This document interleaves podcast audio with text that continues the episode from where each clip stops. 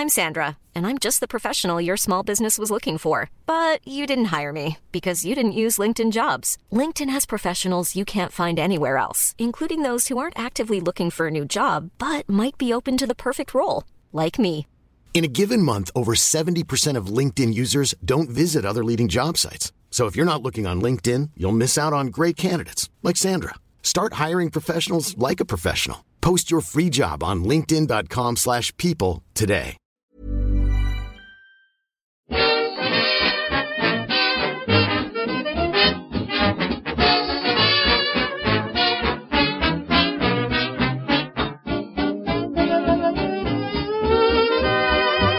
Muy buenas, amigas y amigos. Bienvenidas, bienvenidos una semana más al podcast Reload, programa sobre videojuegos que hacemos desde anightgames.com. Se está acabando ya 2020. Algunos dirán que por fin, otros dirán que esto, no ha hecho mal que empezar, pero lo que está claro es que toca hacer un poco de balance o de repaso de lo que nos ha dejado eh, el año en cuanto a videojuegos y para eso, pues vamos a grabar el programa de los GOTI, de los mejores juegos del año, con Víctor y con Marta. ¿Qué tal? Hola, Bueno. hola. Hola, hola también. ¿Cómo estáis? ¿Cómo vamos a hacer esto hoy? Vamos a hacerlo bien. ¿Sí, no? Vamos a hacerlo bien. Sí, sí, sí, sí, sí. Esa es la actitud. A ver, yo no, no, no sé si nos estamos haciendo mayores, como siempre, pero a mí me, me, me está gustando cada vez más lo de desmitificar el juego del año, ¿no? El, el GOTY yo creo que es por manía a los Game Awards. Creo que, que eso nos une un poco a los Dear Gamers. Que... Eres un nihilista. No, pero es que... Es que No ya decimos nada. hasta Goti, tío, todos. O sea, hemos hecho como un pack de, de tonterías a la hora de escoger los mejores juegos de un año.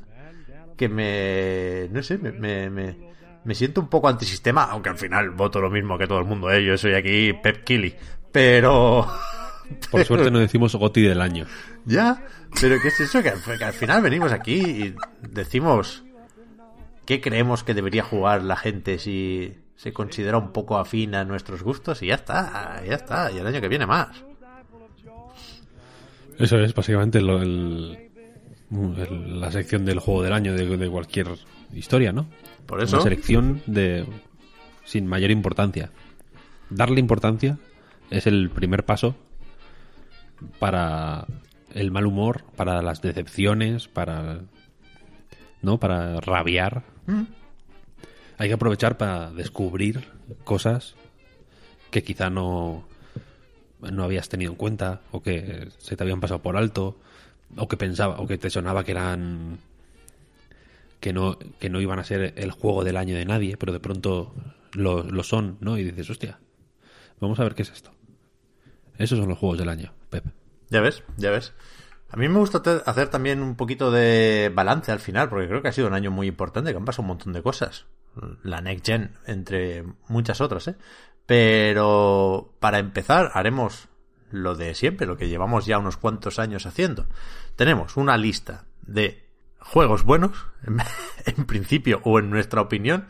Entonces lo que hacemos es, por rondas, cada uno va diciendo uno de su lista y si alguien más lo tiene en la suya, pues se suma a esa conversación, a esas alabanzas, de tal modo que solo se habla una vez de cada juego, ¿no? No, no, no repetimos aunque sea el tercero de alguien y el primero de otro. Que ni siquiera va a ser eso porque no están ordenados aquí los juegos, ¿eh? Insisto. Lo, menos de lista y de premio que os podáis imaginar y la cosa va muy de recomendar. yo creo que es el, el- el espíritu navideño, efectivamente. Y, y por eso tampoco nos vamos a poner aquí muchas normas, porque tampoco tenemos que aclarárselas a invitados en este caso. Con lo cual, si alguien quiere meter el Persona 5 Royal, aunque sea el mismo juego que Persona 5 con algunas cosas más y esas cosas más, pues tampoco está tan bien que te las vendan por separado cuando podían haber sido un DLC del original y podían haber añadido la traducción ahí en nuestro caso, si me preguntáis a mí. Pero si alguien quiere recomendar el Persona 5 porque le apetece hoy, 22 de diciembre de 2020, hablar sobre Persona 5, pues adelante, joder. O sea, ¿qué daño puede hacer descubrirle a alguien Persona 5? Ninguno. Eso es, ninguno. Eres el auténtico anti-hype. Claro. Estás en, en contra del, de, la, del- de las normas y del entusiasmo al mismo tiempo. Hombre, es que si nos ponemos aquí a, a decir que no se vale, que no se vale, cuando hablamos de Wonderful 101 Remastered. Ya. iba, a, iba a ser complicado. No lo Y de otras cosas. Y de otras cosas. Espera, lo voy a apuntar. Venga. tacha, tacha lo que tenías ahí. ¿Quién quiere empezar? Eh, yo. Venga, Marta. Marta, venga. Yo, a ver, yo antes especifico que me he puesto, me he autoimpuesto la misión de hablar un poco de juegos que han pasado de tapadillo. Porque. Sí me gusta. O sea, ya que recomendamos, pues recomendamos cosas que no sea lo de siempre. Que tú no lo tienes que hacer, Pep. Yo sé que tú no sigues las No, no, no, sí iba a decir que es mejor, porque es que yo, ¿qué, qué No. voy a decir hoy del de, de Last of Us parte 2? Pues, pues lo de siempre, yo lo he metido porque, porque lo tengo que meter, porque me siento obligado. Y, y ya digo, no, no, no busco sorpresas, pero me gusta mucho más lo que diréis eh, tú y Víctor, Marta. O sea, ya, ya te lo adelanto. Así que sin miedo, sin miedo. Pues eso, fuck this shit, yo voy con cosas que la gente ha jugado poquito, para mi pesar. El primer juego que recomiendo es Vampiro la Mascarada Shadows of New York, que es eh, pues como la continuación de eh, las visual novel basadas en Vampiro la Mascarada que está haciendo el estudio Draw Distance, que, que son los, que, los responsables de Serial Cleaner, que es otro juego que está muy bien y que también recomiendo aunque no sea de este año. Y, eh, bueno, el caso, eh, o sea, lo, que me, gusta del juego en especial, que sí, que, es una visual novel y que además es una visual novel de las que tienes que leer un montón y, de las que, o sea, la, gente esa que se queja que le gusta jugar y no le deja jugar, estoy haciendo comillas con los dedos, pues esta te deja jugar poco. Pero bueno, las decisiones que, puedes tomar son decisiones importantes y lo que más me gusta es que son decisiones en las que obligatoriamente tienes que rolear. Y no puedes rolear como una buena persona eh, que siempre toma las decisiones correctas y es buena gente. Porque tu personaje es, un vampiro de la camarrilla, es del clan La Sombra, y mm, pues tiene que eh, comportarse de una cierta manera, tienes que tener cierta actitud cuando eres la sombra. Entonces, eh, si tú no te comportas, por ejemplo, de una forma manipuladora, o si no te comportas mal con ciertos personajes, entonces tienes el final malo. Y eso me gusta, porque yo, ingenua de mí, estaba jugando a voy a ser buena gente con todo el mundo, el buenismo de videojuegos, y, fue un fracaso. Tuve que, jugar otra vez, me sorprendió eso bastante. Y bueno, la, historia también me, me mola mucho. Primero porque está súper pegada a la actualidad. O sea, eh, la, la historia va de una periodista que está trabajando en un periódico haciendo un reportaje de investigación súper profundo de, de una empresa y de los casos de corrupción y como que abuso sexual, eso no se deja claro. Pero eh, eso sobre, sobre el, la, la corrupción de, de una superempresa, de repente llega a su periódico, la despiden y dice que la pieza no se publica. Y justo cuando le dicen eso, sale a la calle y la muerde un vampiro y se convierte en vampiro. Entonces hay como dos tramas paralelas. Por un lado está la de qué ha pasado con la, con la investigación y por otra la que te encargan eh, eh, pues, pues los mm, cabecillas de, de la camarrilla, la que te encarga eh, el sheriff de Nueva York, eh, que se llama Kadir o algo así. Eh, bueno, pues te, te pide que por favor le ayude a investigar un asesinato, ya que eres una periodista de investigación. Entonces tienes como esas dos tramas y tu trama personal y todo está muy bien escrito. O sea, junto con, con The Last of Us es el juego con mejores diálogos que he jugado este año y es una pasada leer. Es verdad que no, no te deja demasiado eso, pero leerlo es una pasada. Y además Sí, bonito. total. Pero y aparte, eh, o sea, como las, las ramificaciones de las conversaciones y todo. Joder, yo eh, eh, Shadows no he jugado, jugué Coteries of New York. Y me pareció. Joder, sorprendente. Me da, porque me daba la sensación de que, de que lo que decía tenía un peso enorme. ¿sabes? Como que el mundo, el resto de la gente reacciona a lo que dices de unas de formas duraderas y, y, y muy coherentes y muy y, súper bien escritas, precisamente, sí, sí. Una pasada. Muy buen juego. Pues, en mi opinión, este es aún mejor que, que Coteris, porque, eh, o sea, en Coteris puedes elegir al principio entre tres personajes diferentes.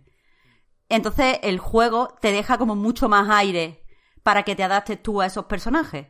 Sin embargo, aquí eres la protagonista, eres Julia. Incluso en las... O sea, tú a veces dices, vale, no puedo darle la respuesta que quiero darle, pero es que en realidad Julia nunca le daría esa respuesta. Bueno, Julia nunca le daría esa respuesta. Y eso hace que esté aún mejor escrito. Y encima ver cómo va cambiando la gente la percepción que tiene sobre Julia según tú la estés controlando es muy satisfactorio. Es que son visual novel que están muy bien hechas. Es que, en serio, Draw Distance, a mí me parece que todo lo que hace lo hacen bien. Eh, y hay que estar un poquito pendiente. Ya mismo sacan Serial Cleaner 2 y va a molar también mucho. A mí me flipa siempre Vamos a limpiar. to- to- todo el, el imaginario este de los vampiros, ya lo he dicho alguna vez, ¿eh? me, me queda inexplicablemente lejos. M- Me parece, no sé, conecto más con Brácula que con cualquier otra historia de, de colmillos y mordeduras en el cuello. Pero el otro día estabais los dos hablando de no sé qué, de la quinta edición de Vampiro la Mascarada. ¿De, de dónde os viene esto? De que Víctor me dijo que jugara estos juegos y ahora estoy obsesionada. ¿En serio? Sí, o sea, yo vampiro jugaba de niño, bueno, de niño, de adolescente. Ajá. Eh, luego lo dejé así un poco de lado, pero sí que, lo- yo que sé, los juegos, los videojuegos de, vam- de vampiro, siempre, no sé, por, por cariño. También es que había uno, dejadme, dejadme que os diga cómo se, cómo se llama. Bueno, creo que se llama Vampiro la Mascarada, sin más. El que empezaba con el caballero medieval ese. Ni, me- ni me acuerdo. Uno, de esos No- que, que volvió a salir hace poco, supongo que por aquello de hacer memoria esperando el lanzamiento de Bloodlines. eh, y, y el Puy también dice, no, yo es que de pequeño me enganché un montón a este. Y yo no, sé, son cosas que me sorprenden, ¿eh? por lo lejos que me pillan, pero vaya, sé que hay fans por ahí de Vampiro la Mascarada, ¿eh? faltaría más. ¿Tenéis algún tipo Eh, de, sí. de esperanzas en Bloodline, Ah, por cierto? eh, Vampiro la Mascarada Redemption. Se llama el que yo jugué con con enorme pasión en su momento y que no recuerdo. Es un juego bastante antiguo, es del año 2000 ya. Eh, Este por, por la carátula realmente parece mítico. Creo que es, es, es- creo que es mítico, decía. es mítico. Y, y nada, lo he, lo he ido siguiendo un poco, ¿cómo decirlo?, desde lejos. Eh, Este año, a principios, me leí el manual de la primera edición, el más barato que me pillé en, un- en una tienda de, de juegos de rol y tal. Y el de la quinta no lo he leído todavía, pero sí que quiero, sí que quiero. Y también porque Javier Alemán, de nivel oculto, está todo el, todo el puto día hablando de vampiros, solo sabe hablar de eso. Entonces, y, y me da como envidia, porque es un universo que me, que me parece súper atractivo, vaya. A mí también. Y sobre Bloodline Pep, que decía Bloodline 2, a mí no me parece que tenga buena pinta, porque, joder, lo más importante, creo, en este tipo de juego es el- la historia. O sea, la historia en sí, no solo las posibilidades para, rodea- para rolearla. Y todos los despidos y toda la reescritura y tal, todo ha tenido que ver con el guion. ¿Ya? Y entonces a mí ya me indica que el guion no está bien. Y si no está el guion bien, yo qué sé, es que son la base de vampiros. Ya, ya, no ha sido 2020 un buen año tampoco para, para Bloodline 2 o para Paradox o para Hard Sweet Labs, que lo están haciendo por ahí. Pero a ver, a ver. ¿Tú qué tienes, Víctor, para, empezar? Mira, yo tengo una lista de 20 ¿Qué va? gotis, ¿Qué va? un comodín y un juego que no he jugado, pero que, pero que Víctor, Pero que- no, mira, eso ya es too much, Creo que está forzar bien. las reglas. No se puede forzar tanto las reglas a los juegos que no han jugado. Yo tengo aquí la lista, mira, os la voy a pasar. Eh, Pero a mano. Transparencia, transparencia. ¿Cómo a mano? No, no, no. Yo no sé escribir ya a mano. A ver, Entonces, eh, son una serie de juegos que creo que son meritorios. Y, los, y voy a decirlos un poco al, al tuntún, Vale. si os parece. Pero tú estás, tú- yo estoy viendo tu lista right now y tú estás forzando demasiado las reglas. No, no, no. No, no, no, los son cojones. todos juegos fantásticos. El primero Sí. que voy a decir es Crash Bandicoot 4. It's About Time. Eh, que entiendo que no es la, la elección más intuitiva para juego del año, pero eh, creo que es- se, se merece un segundo empujón, ¿no? Se lo intenté ya dar en, en- en su momento porque creo que realmente es un juego muy joder, pues muy bien hecho, no, no por lo que se suele decir de que es respetuoso con los originales o lo que sea, sino que creo que tiene una relación con los originales mucho más que de respeto, simplemente. Porque el respeto yo lo veo como algo así rígido y, y casi litúrgico, como, como lo que se tiene con, con tu bisabuelo que no habla, ¿no? que está siempre ahí como sentado en la esquina en el, salón cuando vas a casa de tu abuela y él no dice nada nunca. Está como mirando la tele o escuchando la radio o algo. Y, y aquí, Toys for Bob, en realidad, tiene una relación eh, fresquísima. Cero de. Cero de respeto en ese sentido. Porque se atreven a. a, no cortarse con nada para conseguir su objetivo, que es hacer un, un buen Crash Bandicoot 4, mm, valga la redundancia, ¿no? No quieren hacer un no quieren rehacer nada ni redondear el ni encontrarle la cuadratura al círculo ni ni rizar el rizo, es lo que la expresión que estaba buscando. Em, pero sí que van metiendo ideas propias constantemente. eh, mm, quizá conscientes de que la gente que va a jugar a Crash Bandicoot 4 tiene bastantes papeletas de haber jugado a los originales, no en su día, sino cuando hicieron el remake. Joder, pues es un juego bastante exigente, pero sin llegar a ser abrumador o, o, sin llegar a, a agotarte porque es demasiado difícil. Simplemente tiene un nivel de dificultad que a mí me parece perfecto porque te obliga a entender suficientemente bien el juego como para cogerle gusto. Simplemente, para que no sea una actividad. Estos los juegos de plataformas, los malos juegos de plataformas, no lo suelen saber hacer bien. Un mal juego de plataformas, pues te pone una serie de obstáculos y te pide que los saltes. Y ya, ¿no? Es como, bueno, al final es como una actividad un poco repetitiva eh, hasta que lo terminas y punto pelota, ¿no?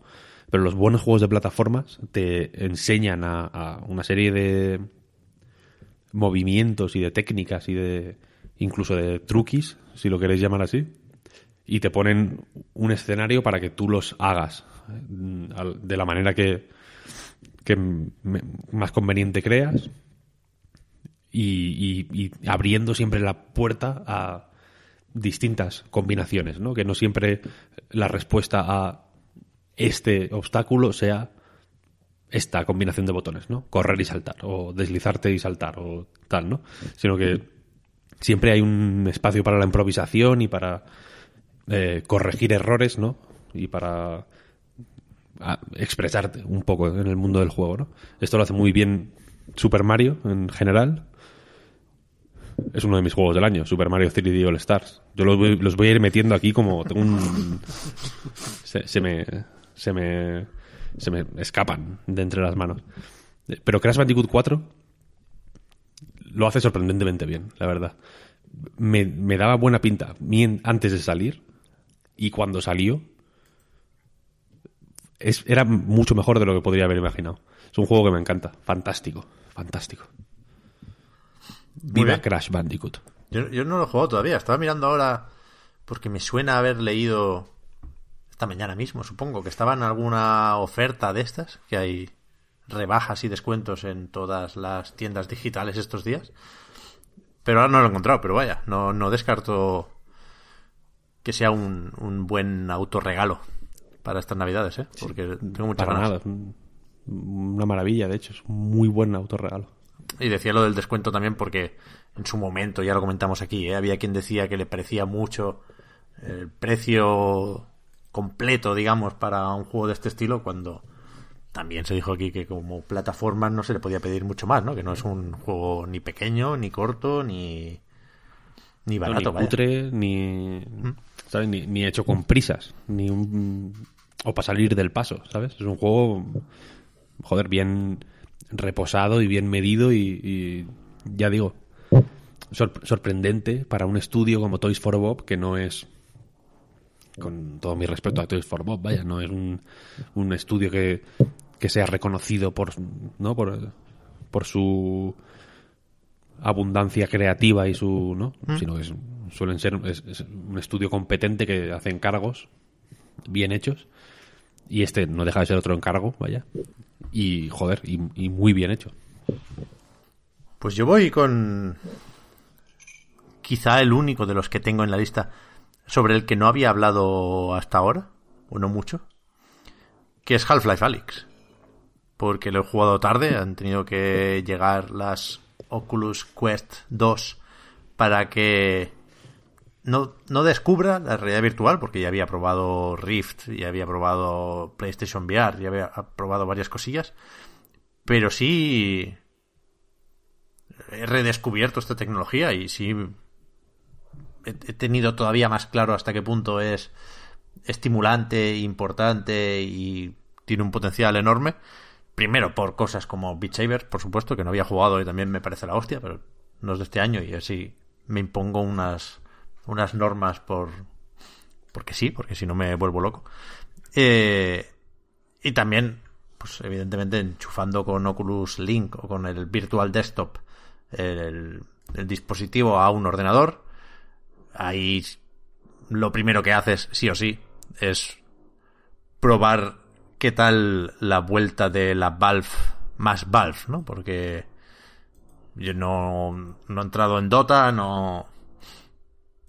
No sé, para mí el señor este con la válvula roja en la nuca siempre será un- una pantalla previa a, a Half-Life o a Counter-Strike. Y... Un shooter, ¿no? ¿Eh? A un shooter, a Team Fortress, a Day of Defeat Bien, alguno de estos, alguno de estos. o a, a Portal incluso. Con el Dota, es que creo que no he abierto nunca el Dota. ¿Sale esto? Cuando empiezas a jugar? Entiendo que sí, ¿no? Es el logo de No Valve. al sabría decir, la verdad. No te- imagino que sí, saldrá, claro. En Alex, est- esto, eso ya es realidad virtual. Es decir, no puedes girarte del todo, creo. Pero sí tiene cierta profundidad esa pantalla. Sí puedes inclinar un poco la vista e intentar ver al señor desde otro ángulo. Y ahí ya, ya empieza a molar la cosa. Pero después es una locura. Es que no se puede, no se puede explicar. Ya lo intentó Omar en su momento cuando vino a- al Reload a contarnos esto pero hay que probarlo, hay que probarlo. Y, y yo insisto con esto porque, aunque sé que no todo el mundo tiene un dispositivo de realidad virtual ni lo va a tener en los próximos meses, creo que, que necesitamos adentrarnos mucho en el futuro para que Half-Life Alyx quede desfasado, ¿no? Creo que si, yo qué sé, si en 2032 eh, Mark Zuckerberg saca un cacharro muy barato y muy bueno y alguien dice, ahora es el momento de entrar en la realidad virtual, pues seguramente una de las opciones más atractivas seguirá siendo Half-Life Alyx, porque es que me cuesta mucho pensar en cómo se puede superar esto o dejar esto desfasado desde el punto de vista técnico, porque la verdad es que es súper espectacular meterte ahí y lo es de una manera que, que es muy propia de este motor Source, ¿no? Que, que me parece joder, me apetecía un montón recordar, porque no, no está para virguerías. Eh, el Source, ni siquiera esta nueva versión, pero sí es extremadamente efectivo a la hora de vender una idea, su idea de realismo. Es un juego que se, percibe mucho más fotorrealista de lo que realmente es. Y es extremadamente efectivo. O sea, la realidad virtual es un plus de efectividad en todos los sentidos. Y creo que Valve aquí lo, lo usa a su favor todo el rato y de muchísimas maneras. Es decir, los juegos de físicas, ¿no? Que fueron eh, lo que nos vendió Half-Life 2 en su momento. Pues aquí se magnifican de una manera que es, que es, que es absurda. O sea, puedes hacer malabares, puedes eh, ver cómo se mueve el líquido de una botella. Todas estas chorradas, porque al principio son chorradas y el juego lo sabe y te deja juguetear con esto antes de ponerse en serio con la historia yo creo que cuentan, creo que son importantes y creo que, que tienen mucho mérito porque no están ni en muchos otros juegos ni en muchas otras experiencias con realidad virtual. Creo que Alex es bastante más maduro que la mayoría en ese sentido. Y, y, es, y es que todo funciona de otra forma. Es decir, lo que se consideran puzzles aquí al final no es más que eh, en la vida real plantarte delante de una máquina de refrescos, ¿no? De una máquina de café que es, que es nueva, que es, no sé, en tu lugar de trabajo se, se cambia o en tu universidad cambian la máquina del café y la primera vez que haces un café no sabes cómo va, ¿no? Y tienes que estar ahí con suerte, no más de 4 o 5 segundos, eh, buscando el botón en cuestión. Y, y e, esta cosa en Half-Life Alyx pasa cada 2x3 con máquinas que no conocemos porque no son... Eh, reales, ¿no? Porque están en Ciudad 17 y, y pues tienen que ver con espachurrar una larva de estas para curarte con agujas eh, que te pinchan la mano. En, encontrarte una máquina nueva es, es un festival en Half-Life Alyx, porque, porque descubrir cómo funciona es un, un pequeño desafío, tampoco es esto de Witness, ¿eh? súper estimulante. O sea, es, es que es increíble. Y llegó un poco tarde, ¿eh? pero lo de recargar el arma, que de nuevo se había hecho en otros muchos juegos de realidad virtual, y aquí también puedo, no sé si es de este año, pero Super Hot VR también es completamente imprescindible. Pero el contexto de Half-Life hace que sea mucho más importante cambiar ese cartucho para esa pistola. Porque es, es joder, esa es otra. La mecánica de atraer los objetos. Lo sabéis, lo habréis visto en los vídeos, que hay como un. Una especie de. No sé cómo decirlo, pero lazo magnético. Tú puedes apuntar a un objeto y, y, te lo lanzas hacia ti, ¿no? Lo atraes. Pero lo atraes de una forma muy. muy creíble. O sea, dibuja una parábola. Te llega de una forma súper vacilona y súper guay. O sea, absolutamente desfasada la Gravity Gun, que en su momento nos parecía la cima de, de todo. No sé, eh, es obligatorio jugarlo y ya digo, no hay ninguna prisa porque es, es un juego planteado para funcionar mucho más allá de 2020 y, y yo creo que lo va a conseguir porque es que al final es Half-Life. O sea, que nadie se piense que esto es una demo técnica, una experiencia pequeñita.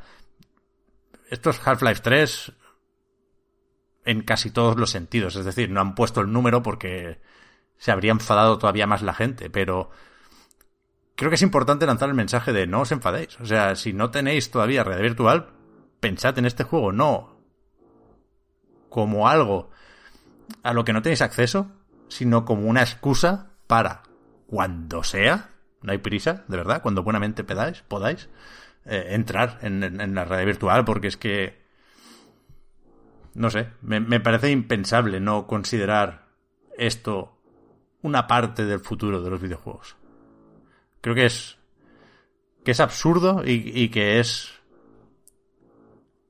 o sea que no, no, le hacemos un favor a nadie ninguneando la realidad virtual.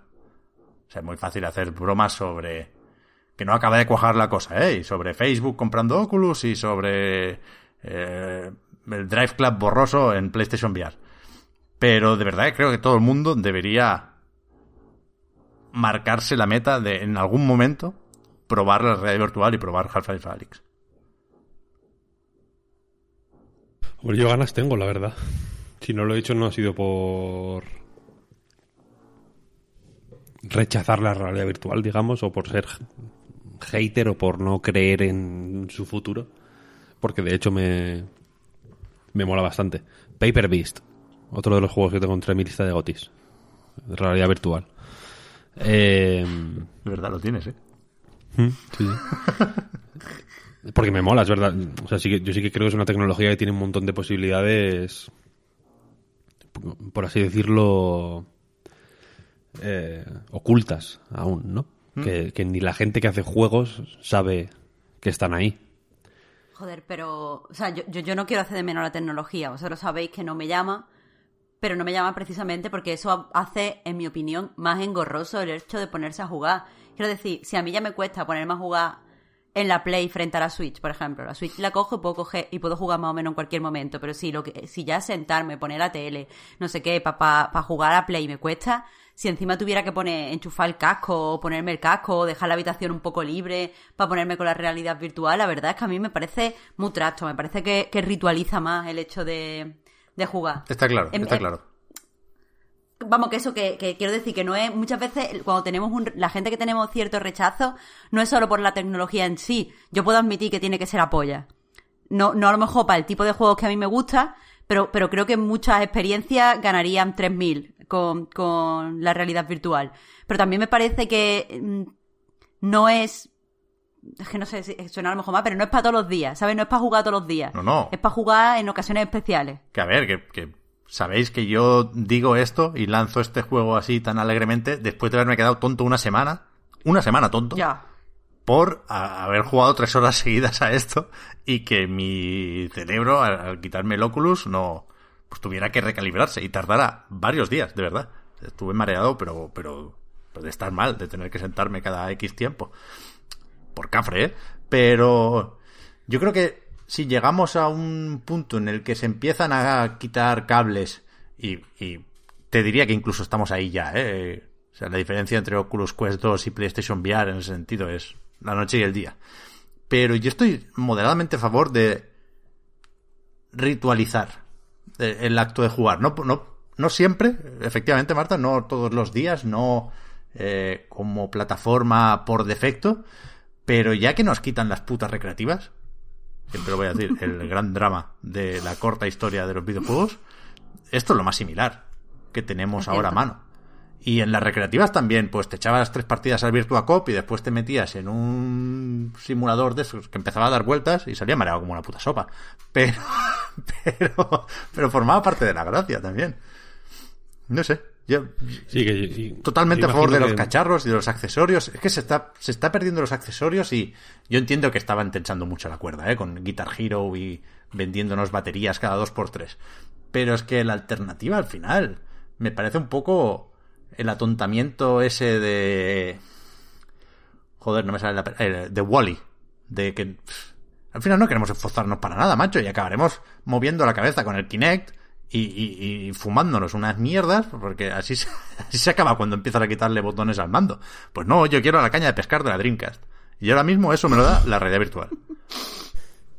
yo imagino que, evidentemente, eso, a ver, tampoco descubrimos nada, ¿no? Hay una serie de eh, barreras de precio, de aparatosidad, por así decirlo, del setup de la realidad virtual y demás. Sin duda. Que son jodidas y, literalmente insalvables para, para muchísima gente que yo conozco. Hay gente, yo conozco gente que no puede, que no podría ni aunque quisiera.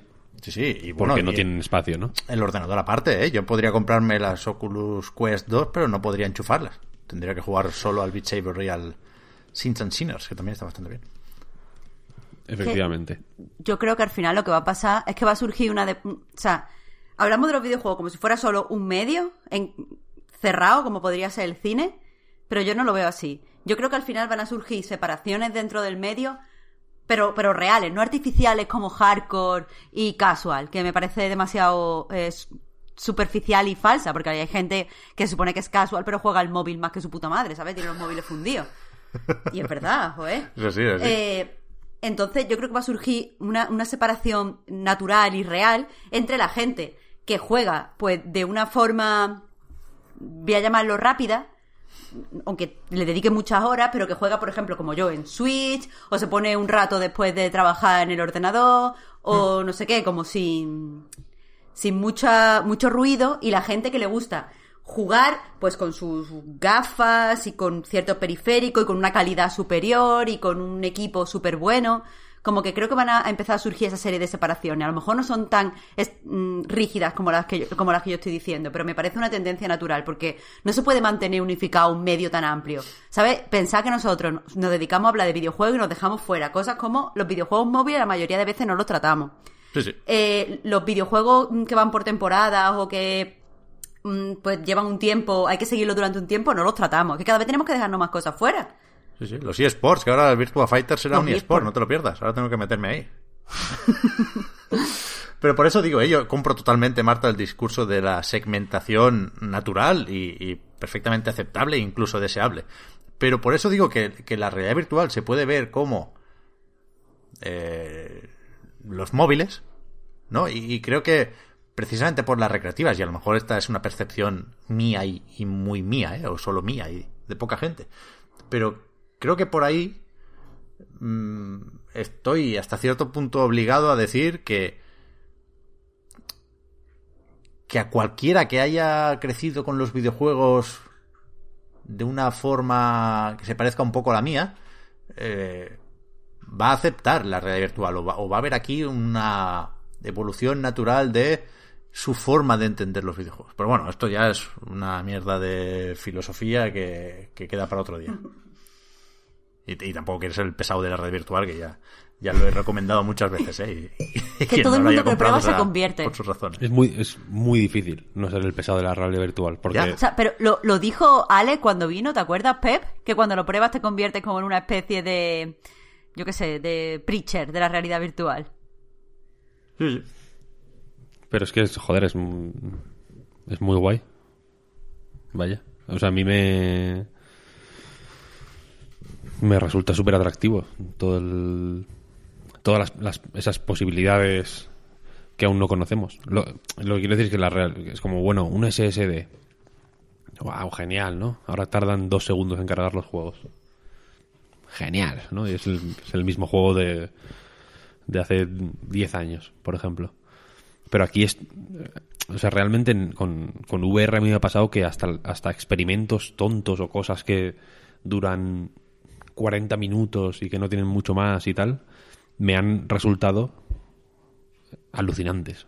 Absolutamente. Imprescindibles, como en plan. Esto es una experiencia que, que todo el mundo tiene que vivir una vez en la vida, por lo menos. Y Alex me jode no, haber, no haberlo probado, claro. Sin prisa, sin prisa. Ya. Yo creo que se irá subiendo mucha gente a este carro. Ya digo. Segunda ronda, Marta. ¿Qué más tienes por ahí? A ver, pues eh, voy a hablar, bueno, voy a darle un poquito de, narrativa.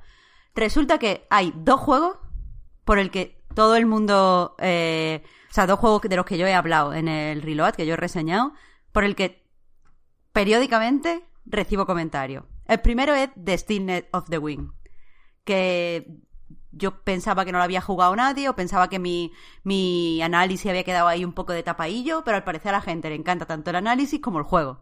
Así que, bien.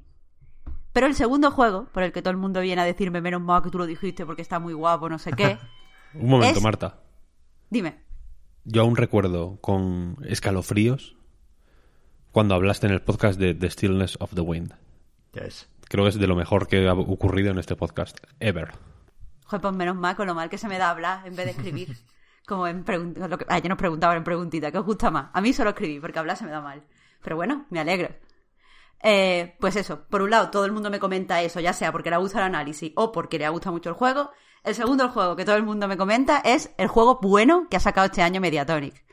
Que no es Fall Guys, es Murder by Numbers. Es que ha quedado, ha quedado ultra tapado, entre otras cosas porque el estudio lo ha petado. Pero, pero a pesar de ser un juego muy chiquitillo, eh, Murder by Numbers está muy bien, es un juego ultra simpático que tiene, o sea, que por definirlo rápidamente, es como Ace Attorney, o sea, Phoenix Wright, eh, con Pickrock. O sea, es una mezcla de ambas cosas, pero tiene el humor eh, de, de Ace Attorney, va de descubrir cosas con la misma tipo, o sea, de, de investigar, en este caso no eres un abogado, eres una actriz, pero también va de investigar como, como, o sea, es un point and click como, como Ace. Tiene la música del mismo, del mismo compositor de Ace Attorney, o sea, que, que está todo, está todo ahí, incluso, no, el tío que diseñó los personajes, el de Hatoful Boyfriend, pero vamos, que tiene ese, aspe- ese aspecto de visual novel barra eh, point and click japonés, pero tiene Picross. Y a mí eso me flipa. Especialmente para alguien que vaya a empezar a hacer, puzzles de nonograma por primera vez. Porque, a ver, mm, Picross S5 es la polla. Y el 4 es la polla. Está muy bien. pero si nunca has hecho puzzles de, de, de picro, de nanograma, es un poco árido. Porque, o sea, haces uno y, enseguida tienes que saltar al otro y, mm, no sé, tienes que estar como muy acostumbrado. Lo bueno de este juego es que eh, va muy, muy lentamente introduciéndote los puzzles y entre puzzle y puzzle normalmente pues tienes que investigar una, habitación, tienes alguna escena de diálogo que es que es risas y después pues eso, te plantea un, nuevo puzzle. Aparte, me parece muy, muy, muy inteligente, muy graciosa la forma en la que están eh, introducidos la excusa de los puzzles. Porque es porque hay un, robot que le han borrado la memoria. Entonces se le ha dañado como el de este de visión. Entonces, tú le tienes que ayudar resolviendo los puzzles a que ajuste, eh, para que ajuste bien la de esta del chip de visión, no me acuerdo cómo lo explican, pero tienes que, ayudarle haciendo los puzzles para que pueda ver qué es el objeto, que directamente se relaciona con la naturaleza de los picros, no están ahí gratuitamente. Y ya os digo, que el juego me parece muy, muy fresquito, es muy divertido, la música está de puta madre también, eh, y los personajes son de verdad, de verdad, de verdad encantadores. Es que, eh, o sea, si, si os gusta el rollo ese mamarracho ridículo de Ace Attorney, eso está aquí. O sea, lo, han adaptado muy, muy, muy bien. Y, y, un juego como que tiene, o sea, se le ve el cariño con el que está hecho. Y da muy buen rollo. O sea, sé que, que esto es, tiene que ser como los mejores juegos del año, pero es que ese juego da muy, muy, muy buen rollo. Entonces ahí hay que recomendarlo, tío. Está bien, está bien, me parece bien. Sí que te dio fuerte con este, ¿eh? En su momento. Es que me. O sea, no, es un juego que te cambia la vida, evidentemente. Y aparte a mí ya, por ejemplo, los, primeros, creo que si no me acuerdo mal son cuatro, cinco capítulos en realidad. Pero, y claro, los primeros capítulos, los puzzles, están súper sencillos. Pero, pero aún así me, no, no me imaginaba, o sea, cuando me mandaron la clave y vi eh, que combinaba eh, Visual Novel con Picro, fue como, mm, esto no se puede hacer bien. Va, a parecer como dos añadidos, como un Frankenstein de juego. Pero es que está muy bien. Y después me el, robot me caía muy bien. La protagonista, no sé, me, pareció que tenía pues, su presencia. Y no sé, es que ya, te digo, el, el arte está bien, no sé, me pareció fresco, fresco, fresco. Y lo jugué, yo qué sé, como en dos días nada más con los, con los puzzles. Es que no, me parece que te haya tenido que pasar, que o sea, no me parece justo que haya pasado tan de tapadillo como ha pasado. No te cambia la vida, pero te la hace un poco mejor. Literalmente, es que es eso, es que te la hace un poquito mejor. ¿Y no es eso cambiar de la vida, de alguna forma? Hombre, durante el tiempo que está jugando, sí. Pues ya está. O sea, mm, y, yo os digo, y esto, esto es de verdad, podéis ir a, mi Twitter, porque a veces retuiteo cuando lo dicen. La música de este juego es cocaína. O sea, es súper adictiva. Y, y hay como, como un culto extraño alrededor de la, de la música del juego.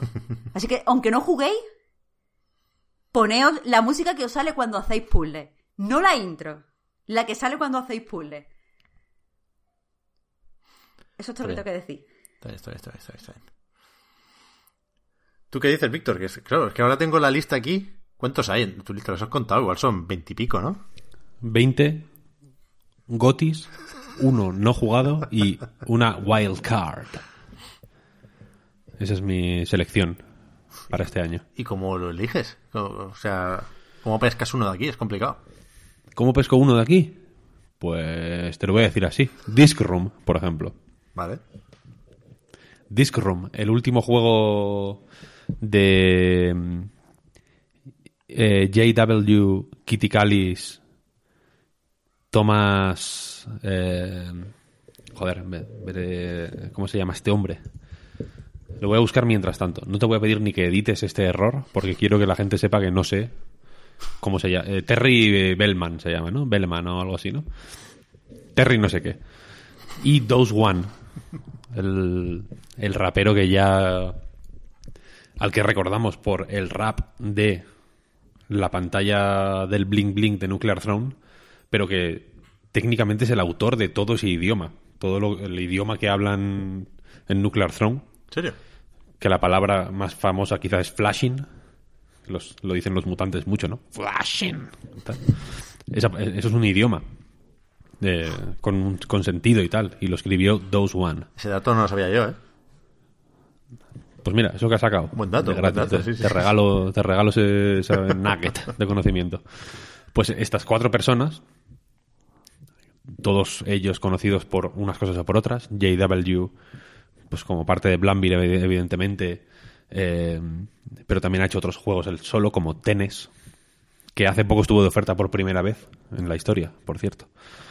Eh, Kitty Callis es productora mítica en, en- o sea se dejó guerrilla para hacer esto nada menos creo que fue productora de Horizon Zero Dawn no me parece Sí, sí, sí, sí, estoy viendo aquí. Eh, Pero ya con.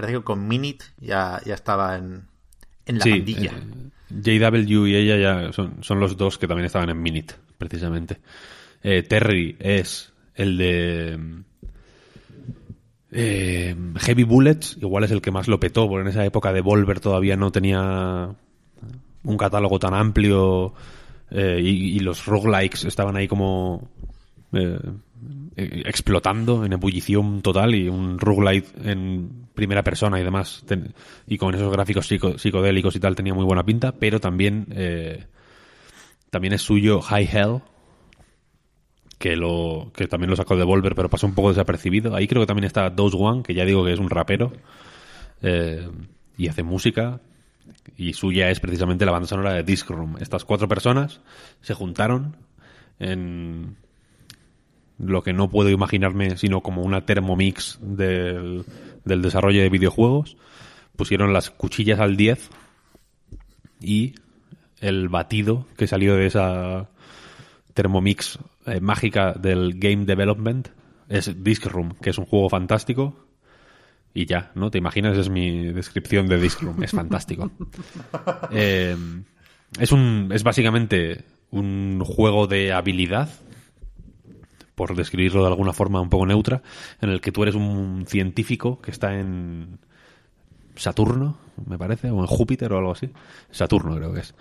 Eh, donde ha aparecido pues un- un- unos discos misteriosos y tu objetivo es, digamos, explorar eh, un- unas instalaciones llenas de habitaciones en las que aparecen sin parar discos y discos y discos y discos que tienes que esquivar hasta que mueres. El objetivo básicamente de cada nivel, que es cada, habitación es un, un nivel, es sobrevivir tanto tiempo como te sea posible. ¿Qué pasa? Que en este juego morir es una cosa que se hace mucho, ¿no? Los las habitaciones más hay habitaciones un poco más específicas que igual sí que están pensadas para sobrevivir un minuto y pico, cosas así, pero normalmente si sobrevives 30 segundos, date con un canto en los dientes porque mucho más no se puede.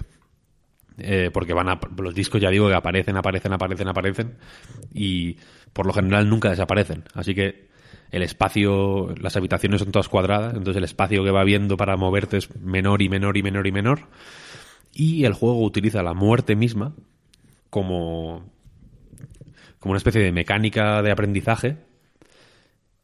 Y es una de las mecánicas principales del juego en realidad, porque, eh, por ejemplo, para desbloquear ciertas habitaciones tienes que haber muerto por X discos distintos, ¿no? En plan, hasta que no te matan 15 discos distintos, no se desbloquean ciertas habitaciones, por ejemplo, ¿no? Y cuando y algunos discos en concreto que tienen poderes, por así decirlo, cuando te matan de- aprendes tú esos poderes y puedes utilizarlos. Hay un poder, por ejemplo, que es para crear un clon tuyo, hay otro poder que es para absorber un disco, hay otro poder que es un, dash, etcétera, etcétera. Hay una cantidad muy limitada de poderes, pero todos súper bien diseñados y, perfectamente calibrados para ser útiles y, y- e interesantes, en realidad. Y, y, ya está. Es el tipo de juego que, que no... Como Minit, en realidad. Creo que se, se podría decir que es una seña de identidad de alguna forma. Que no te hacen perder ni un minuto más de lo que tienen que hacerte perder. va, va súper al grano, pero no es corto para nada en realidad, porque cuando te lo pasas eh, como Minute, Minute, en la segunda vuelta de Minute era muy distinta a la primera y merecía mucho la pena jugarla porque eh, también hacía una cosa bastante inteligente con esa segunda partida. Y en este es un poco igual. Eh, la segunda partida es también muy interesante y muy estimulante y, y te da motivos constantemente para, para jugarla, vaya. Pero claramente es como, bueno, hasta aquí. Cuando te lo pasas una vez, es como, eh, has llegado hasta aquí, ya está guay. Si quieres seguir, sigue, si no, no biggie. Es un juego que, que para ser tan. Eh, ¿Cómo decirlo? Tan letal y tan exigente y tan difícil, en realidad, porque no es un juego fácil, es súper relajado. Mm, ¿Sabes? Como que no te. No te No suena No te nada mucho. relajado. O sea, relajado, no es relajado porque te pone en tensión, quiero decir, pero no es una tensión. Es una tensión pura, es una tensión pura de videojuego. No es una tensión fabricada. Hay muchos juegos ahora que te fabrican esa tensión, te la cocinan te la- y te la falsean, eh, si, si pueden, ¿no? Poniéndote como retos constantemente, ¿no? Insistiéndote, te solo queda un día para terminar no sé qué. Rápido, rápido, ¿no? Oportunidad. Eh, tus amigos están jugando a esto, únete, tal, es como, "Uf, déjame en paz, ¿no? Que te den por el culo. Eso es falso, no es, ¿no? Como que el juego no, no, no está eh, poniendo de su parte para... O, o no es a través del juego que, que, que te pones en, en tensión, sino que es una serie de artificios que, que te dan ansiedad, en realidad, ¿no? Si las cosas están te- paralelas al, al juego, rollo el FOMO Sí. en, en Animal Crossing New Horizon. Sí, efectivamente. Son cosas que, que- que no existen dentro del juego, de alguna forma, de, la, de, la- de lo que se puede entender más puramente como el juego. Y Disc Room no tiene nada de eso, nada de eso. Hasta el sistema de, de tablas de puntuaciones es súper chill porque eh, te aparece siempre como a un lado a la derecha pues de tus amigos qué, qué tiempos tienen, ¿no? Y si no tienes amigos, siempre te echar un tiempo que es el de los desarrolladores, de devs. Y, es como un objetivo extra, por así decirlo, eh, que se añade a los no pocos objetivos que hay, porque aparte de ser un arcade, por así decirlo, hay un montón de, de secretos, hay puzzles, hay un- una historia simpática. Tampoco voy a decir que sea una cosa revolucionaria, pero que está sorprendentemente bien contada. De nuevo, porque no cuenta mucho, en realidad. Y, y es una puta joya. Así, ese es mi review. Vale, pues yo voy. No sé si lo he dicho, yo tengo. Yo he apuntado seis. Y me gustaría hablar de todos, pero ya veo que no voy a tener tiempo, así que me voy a guardar un par para las menciones. Y voy a decir ahora Final Fantasy VII Remake. Porque yo creo que si para algo tiene que servir esta parafernalia de los juegos del año, es para dejar reposar un poco algunos juegos. Porque hemos hablado también muchas veces de eh, la tiranía o la dictadura de la inmediatez, ¿no? En esto de los juegos. Y bueno, sin ser mucho, un año o unos pocos meses, ya sirve para que que en el recuerdo un juego empiece a cambiar, ¿no? Y yo tengo teorías sobre por qué es mejor salir durante la primera mitad del año que durante la segunda, si quieres ganar premios a mejor juego del año. Porque creo que se cuando un juego te gusta y hasta cierto punto incluso te marca, pues es, es muy fácil perdonarle cosas, ¿no? Y en, en el momento de jugarlo, esas cosas están muy frescas porque las tienes delante y son más difíciles de perdonar. Hablo, por ejemplo, de secundarias de mierda, que las tiene. Y no pocas, Final Fantasy VII. Pero. Pero creo que el tiempo recalcula la importancia de las cosas. Y creo que en Final Fantasy VII esas misiones secundarias, que mientras lo juegas, insisto, y si alguien lo juega o ahora o a principios del año que viene, cuando es posible que llegue a otras plataformas, es probable, debería llegar a otras plataformas, pues eh, no, va a entender lo que digo porque de verdad que en ese momento no, no te puedes llegar a creer el relleno que han metido ahí, ¿eh? Pero con el tiempo relativizas esto y lo que queda es, para mí, uno de los mejores homenajes al videojuego desde el propio medio.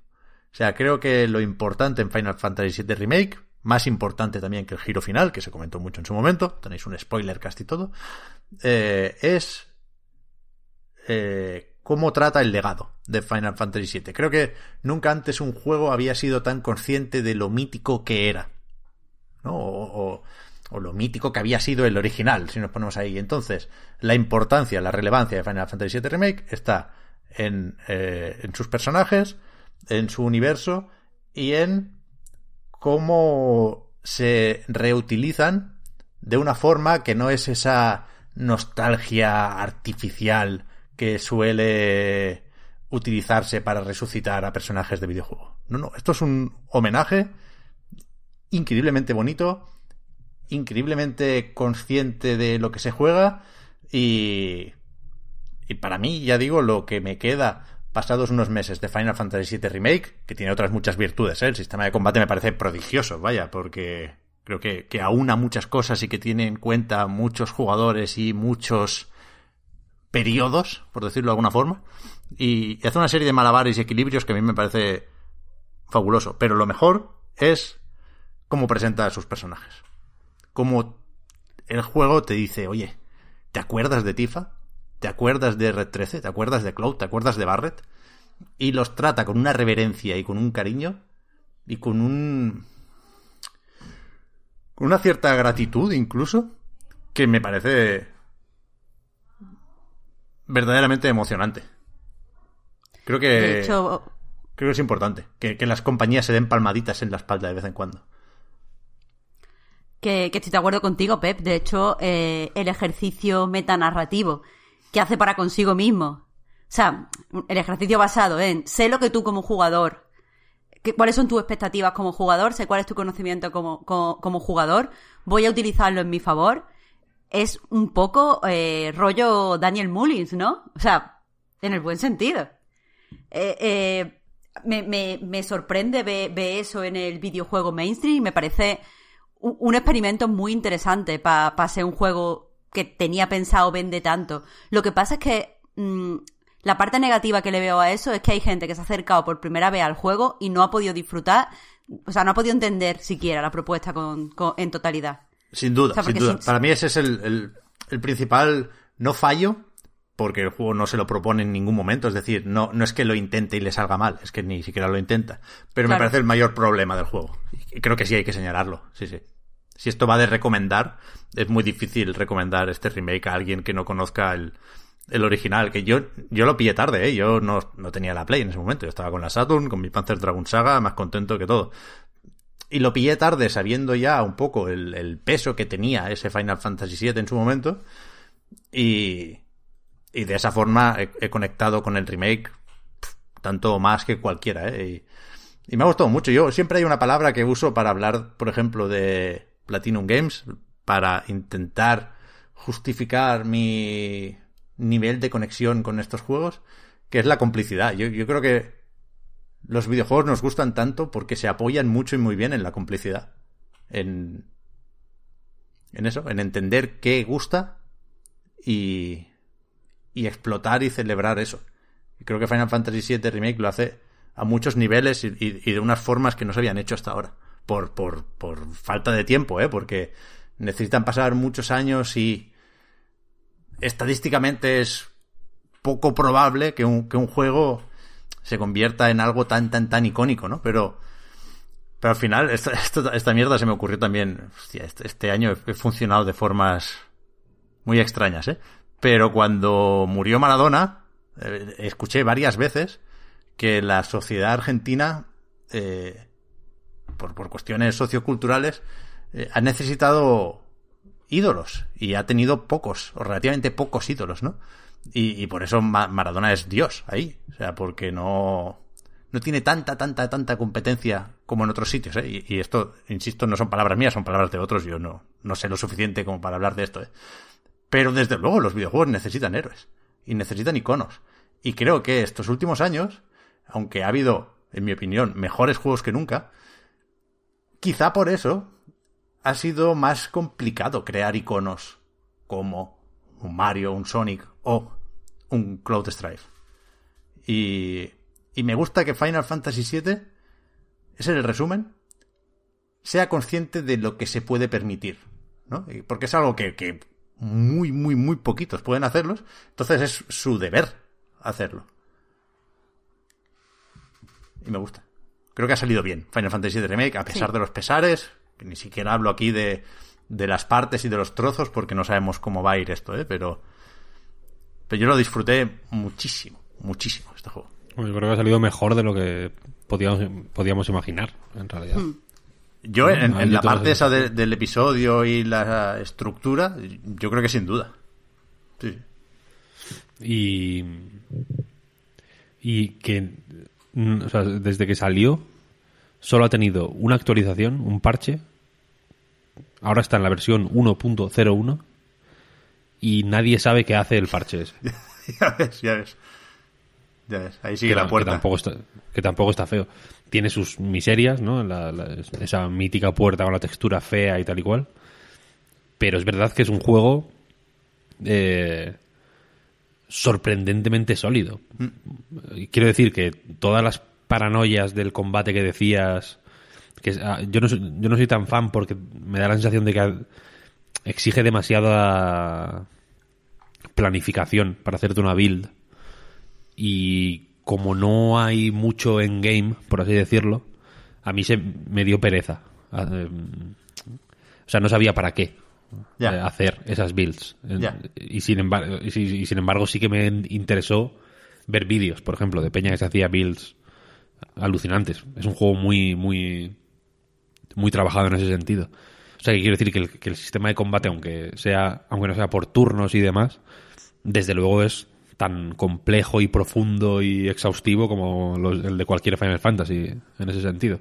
Y que, y que le habían clavado a la primera, ¿sabes? Que eso, que es la parte en los Final Fantasy normalmente más peliaguda, porque es la que es más sujeta, yo que sé, a que, a que las cosas salgan mal, está en un Final Fantasy. Que lo habían clavado tan bien, que, que, que sea un juego tan redondito y tan perfecto, por así decirlo, a la primera, me parece me- súper meritorio.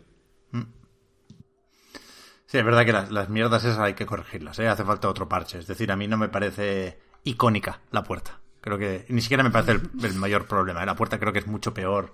eh, las vistas desde ciertas zonas altas o algunas flores que, que parecen de un juego de Play 2 o los, los montones de runa o de basura que, que, que son un amasijo de texturas que no tienen ningún sentido, que solo, solo, solo afean. Creo que eso habría que cambiarlo. Pero bueno. Ya digo, lo he olvidado un poquillo. Sí, es que pero tam- tampoco es importante, quiero decir. Un poco importante. un poco importante. Un poco, un poco, pero tampoco mucho. Pero que es lo que decía Pep, si la eh, al final miras atrás y recu- lo recuerdas bien y tal, Sí, sí. Es que es- pero- por, por eso digo que, joder, mm, cuando... mm, O sea, lo de, lo de la actualización no, es- no, no lo sé por nada. Estuve mirando qué juegos no tenían ninguna actualización. Persona 5, por ejemplo, tampoco tiene ninguna. Supongo que porque llegó a Europa ya, la versión eu- europea, porque llegaría ya parchadísimo a Europa, ¿no? Pero sigue, pero Persona 5 sigue estando en la versión 1.0. Eh, y, y no sé, alguien me dijo Final Fantasy VII y tal, y ni siquiera me acordaba de, de lo de la puerta, de verdad. O sea, alguien leí como en Reddit o algún chiste en plan, eh, ¿alguien sabe qué hace este parche? Y uno ponía, "Ah, esto no lo arregla, y salía la puerta, y es como, hostia, la puerta. Pero de verdad que mi... mi- eh, ese, yo creo que, por resumir, para mí ese es el mayor triunfo de Final Fantasy VII Remake, que que no te acuerdas de las asperezas, por así decirlo. Las, las puedes tener ahí archivadas y listas para salir sin ningún problema, pero creo que, que aunque aunque nunca se lleguen a corregir, para nadie van a ser lo principal. Porque, porque, porque tiene tantas otras cosas en las que pensar, más interesantes y mucho más importantes, que, que joder. Es un juego que, la verdad es que yo le tengo mucho cariño, muy, muy buen recuerdo. Tercera ronda, va, que ahora nos estamos dando cuenta, creo, de que vamos despacito, porque llevamos más de una hora. y solo hemos hablado de seis juegos. Bueno, va, ¿qué más? Marta, tercera ronda, ¿qué tienes? Vale, pues el juego que tengo ahora sí que es un juego de estos que personalmente a mí me, me ha cambiado la forma de ver muchos otros juegos. O sea, literalmente de los que te cambia la vida, por lo menos en mi caso. Que es, para mí, la, la sorpresa del año, que es Sign of the, of the Sojourner. Lo habré dicho mal como siempre, no importa. Eh, pero es un juego del que ya hemos hablado varias veces, si no en el reload, si en, en las pildoritas que hemos hecho o en el contenido más, más para Patreon, porque Víctor y yo somos, somos fans del juego, vaya. Y básicamente es eh, un juego de cartas donde las cartas no se utilizan eh, pues para combatir o yo qué sé, o para hacer estrategias, sino que se utiliza para simular una conversación. Tienes que encadenar eh, los símbolos de las cartas según las cartas que te, la- eh, que te lance pues la persona, tu interlocutor, la persona con la que estás hablando, y así poder eh, pues expresarle todo, todo tipo de cosas. No se usan las palabras, ya digo. La- las cartas representan tanto frases como expresiones como palabras. Entonces, eh, bueno, parece mucho más simple de lo que en realidad es, porque, o sea, lo, lo- lo explica así, no, no, no refleja en realidad cómo el juego consigue hacer que se sienta de verdad que estás hablando, cuando lo único que estás haciendo es lanzar cartitas. Y personalmente, a mí el detalle del juego que, que me ha convencido es que toda esta pues to- todas estas conversaciones, todas estas situaciones en las que tienes que usar tu, tu mazo, se enmarcan en un viaje que tiene que hacer el protagonista. El protagonista eh, se dedica a viajar con una caravana comprando ciertos materiales que después tiene pues, que revender o poner a disposición en la tienda que ha heredado de su madre. Eh, entonces, eh, cuando este protagonista va viajando y va pues visitando nuevos pueblos y conociendo a nuevas personas, va entre comillas, claro, ampliando su vocabulario. Es decir, va encontrando cartas nuevas para, para, poder, para poder usar. Entonces, al principio, cuando él está en su pueblo, todos sus amigos y todos los personajes utilizan los mismos símbolos, que si recuerdo bien es el triangulito verde. Entonces, las conversaciones son, ellos te lanzan un, triangulito verde, tú señalas otro triangulito verde. Te ponen un triangulito verde, otro triangulito verde, porque no tienes más argumentos, no tienes más ideas eh, porque no has salido de tu pueblo. Pero entonces sales por primera vez y de repente te encuentras a una persona que te lanza un círculo rojo. ¿Qué pasa? Que tú no tienes círculo rojo para contestarle. En ese momento pierdes, eh, pierdes, otra vez, entre comillas, la discusión o la conversación. Pero ahora sabes que existe el círculo rojo y lo puedes incorporar a tu mazo. Eh, y eso, pues con todo, con todo eh, los sitios que viajas, hay un mapa relativamente grande, teniendo en cuenta que esto es un juego bastante, bastante eh, pequeñito. Quiero decir, está hecho por un estudio muy independiente, muy chiquitín. Lo, lo que me gusta es que la sensación que transmite el juego sin utilizar ni una sola palabra es la de que cuando tú viajas, pues estás expuesto a nuevas ideas y a nuevos argumentos y a nuevas formas de ver la vida. Y tú eh, esas formas de ver la vida las puedes incorporar a, tu propio vocabulario, es decir, a tu propia experiencia, a tus propios argumentos, puedes hacer esas ideas tuyas. Entonces, lo que te está mostrando el juego es la forma en la que viajar te cambia a ti mismo y te abre la mente. Y lo hace con una simpleza que me cago en la leche, la narrativa en videojuegos no tiene límite. Y, y, en serio, es que me parece tan brillante todo porque no es que tenga una buena idea. Hay muchos juegos indie que tienen una gran idea y que más o menos la ejecutan correctamente o, o- o tal. Pero este juego, o sea, tiene una buena idea, la ejecuta correctamente, la idea llega, creo, cristalina al jugador y además es divertido. Es que lo tiene todo. Lo de que sea divertido. eh, no voy a decir que sea lo más sorprendente, pero creo que es un argumento que se puede dar sin. sin. joder, sin exagerar demasiado, porque realmente es un juego de cartas divertido. O sea, los- las conversaciones son. no voy a decir que trepidantes, pero sí que son. joder, es un, es un juego divertido, por así decirlo. Y. Y es verdad que es que, que es que la, la- la- lo, lo- con bisturí, digamos, que, que disecciona cómo te comunicas con los demás y cómo son las conversaciones, con las conversaciones eh, y, y cómo las convierte en ese juego de cartas. Es brutal, brutal. A mí este juego me, me cambió la vida, sinceramente. Pero no ahora hay... tú quieres que todos o sea, los juegos sean tan buenos, tío. Perdón. No, no, decía que no hay palabras realmente. O sea, no hay diálogos y después O sea, combates. Hay diálogos fuera de los... Vale, vale, vale. Hay- sí, sí hay palabras, quiero decir, pero los, las, la- la- las conversaciones en las que tú participas activamente con las cartas y tal son abstractas. son formas y, y ya. Y, Pero tú no sabes lo que significa, por ejemplo, las ondulaciones moradas o los dos puntitos. Tú Pero sabes sí que lo están sabes- utilizando en una conversación. Pero sí sabes por dónde está yendo la conversación. Claro, porque la forma, la forma en la que tú sueltas las cartas puede ser más, no soltar de arrastrar hasta el tablero, sino, por ejemplo, si una persona te pone dos cartas seguidas y tú de repente le haces un bloqueo, eso es agresivo. Y, y eso está ahí, o sea, que tú le has respondido agresivo. O si de repente apoyas lo que dice poniendo el mismo círculo, o sea, poniendo, perdón, el mismo símbolo y en la otra parte de la carta abierto para que la otra persona puede poner cualquier tipo de símbolo, está siendo como comprensivo y admitiendo cualquier tipo de, de pues retórica o cualquier tipo de idea o argumento en la conversación. Y eso es súper bonito. Es increíble. O sea, este juego es. mm, ahora en serio, vaya, es, es majestuoso. Es de no creértelo, de no creértelo. O sea, yo cuando- mientras lo estaba jugando, no me lo estaba creyendo. Como es- esto es. mm, per- un monumento a, la- a la, a la inteligencia humana. O sea, le quiero decir que, y no, y no lo digo exagerando, ¿eh? Me parece un, un digamos, una, un fin súper meritorio para miles y miles de años de, de desarrollo intelectual del ser humano. Me parece brutal, porque, eh, joder, anda que no hay libros y libros y libros gordísimos que intentan explicar esto mismo. Hay Y- una carrera, Víctor. Hay- claro, sí, pero bueno, digo, si no te quieres meter a una carrera, hay eh, en YouTube, si quieres, ¿no? Charlas de horas y horas y horas y horas sobre este tema. Y, ¿sabes? Y hay... Es, es una, es una cosa sobre la que realmente toda la humanidad, desde hace siglos, se, se ha volcado en esta, en esta cuestión mm, de- de las formas más exhaustivas y agotadoras mm, posibles, ¿no?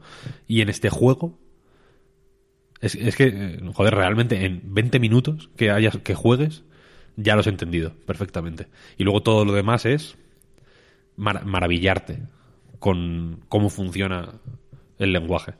Es brutal, brutal, increíble. Vaya puta obra maestra. Dios. Me gusta cuando te vas viniendo arriba, Víctor. Te vas recordando. No, pero de, cosas. ver- de- de verdad, de verdad, es que es muy bueno este juego. Y aparte es bonito como el demonio, porque encima es bonito. Es que, quiero decir, es que los gráficos son buenos, además. Este no... Quiero decir, esta- esa prueba de haters, este juego. Porque, porque realmente es que es todo, lo tiene todo. Súper súper rápido simplemente decir que eh, si os comprasteis eh, el bundle de Racial Justice eh, que salió en Itch.io es uno de los juegos que viene. Entonces, eh, que es que a lo mejor tenéis este juego, no lo sabéis y lo podéis estar catando en este preciso instante. Eso, eso es, efectivamente. Yo lo, yo de hecho lo, lo saqué de ahí, de ese bundle. Pero no lo has puesto en tu lista, Víctor. Sí, lo he puesto, sí. Ah, no, en esta no, en la de la que os pasé a vosotros no. En la, en la otra lista, la lista buena, la por así decirlo. buena. Ahí sí lo he puesto. Bien, bien, bien, bien. ¿Y qué más tienes en la lista buena, pues? O en la mala, ¿eh? La que quieras. No está en En la, la mala, lista- ¿eh? Que no es mala tampoco, ¿eh? Esta. No, es muy buena, es cojonuda. Es buenísima, la, voy, la quiero- la voy a publicar. O sea, tú tienes dos listas buenas. La buena y la más Eh, buena. Vamos a ver, vamos a ver. Me voy a decir Sackboy, una aventura a lo grande. ¿Qué va?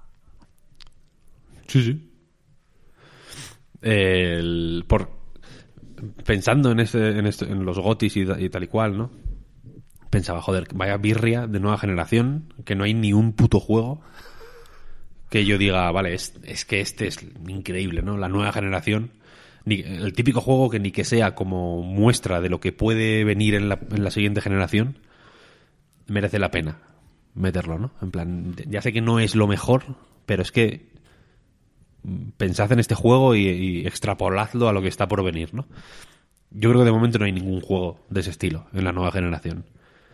Eso es otro tema, ¿no? Pero Sackboy, una aventura a lo grande,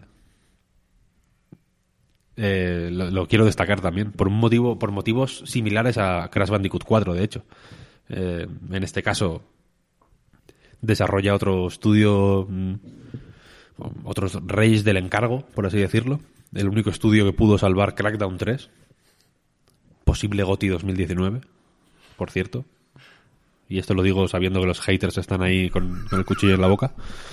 Eh, No te dejan vivir realmente los haters. me acosan, me acosan. Es que me- no puedo, no puedo expresarme. Digo, eh, joder, qué guay la Wii U, me encanta. Yo, o sea, aparte, soy como Heidi, solo digo cosas de buen rollo, en realidad. Como, "Buah, la, la Wii U. Como, "Buah, no tienen una mierda de consola. El tabletomando se, se jode, no le dura nada la batería. Le llega al lavabo. No sé qué. Anda. Se me, me- se me quitan las ganas, ¿no? Entonces, eh, entonces la, la mejor medicina para, para, para mi vida, básicamente, que es una vida, ya digo, marcada de, de alfa a omega por los haters, es Sackboy, porque es un juego de hiper buen rollo. em, salvado de nuevo con una soltura y una gracia y un mimo y una y un buen gusto y un ingenio y una inteligencia y alucinantes por Sumo Sumo Newcastle puede ser o Sumo Sheffield no lo sé Sumo uno de los estudios tiene Sumo Digital que por lo visto Mark Brown es eh, consultor en este juego ¿Ah, sí? ¿lo sabíais? ¿Qué va? Por lo visto sí.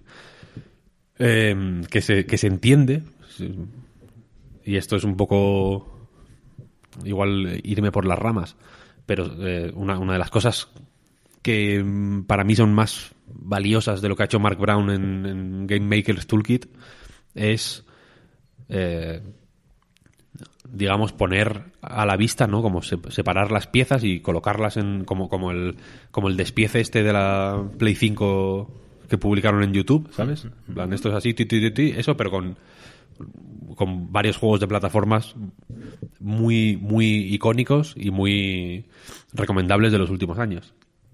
Eh, plataformas en un sentido amplio de hecho lo pienso porque meto en ese saco desde Donkey Kong Country Tropical Freeze hasta Super Metroid, si queréis. Y la cosa es que mm, aquí se nota, joder, eh, que han tomado nota, ¿no? Y muchas de las, y sin imitar, digamos, como que ponen en práctica su Sackboy utilizando la- una teoría que viene de, muchos juegos anteriores y de, y de muchos estudios distintos y de y de muchas generaciones en realidad no solo de los juegos más recientes. Aunque Nintendo siga siendo una influencia bastante bastante clarineta yo creo.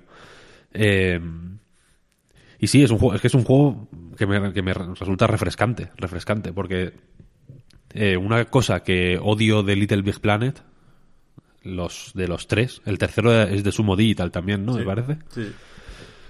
Es que me parecen una mierda. Eso es lo que odio de los juegos. Porque. porque el. La, forma en la que se mueve Sackboy. Me parece muy chunga. Y me parece que solo funciona en un contexto muy específico. Que es. En, los niveles. En una serie de niveles prediseñados.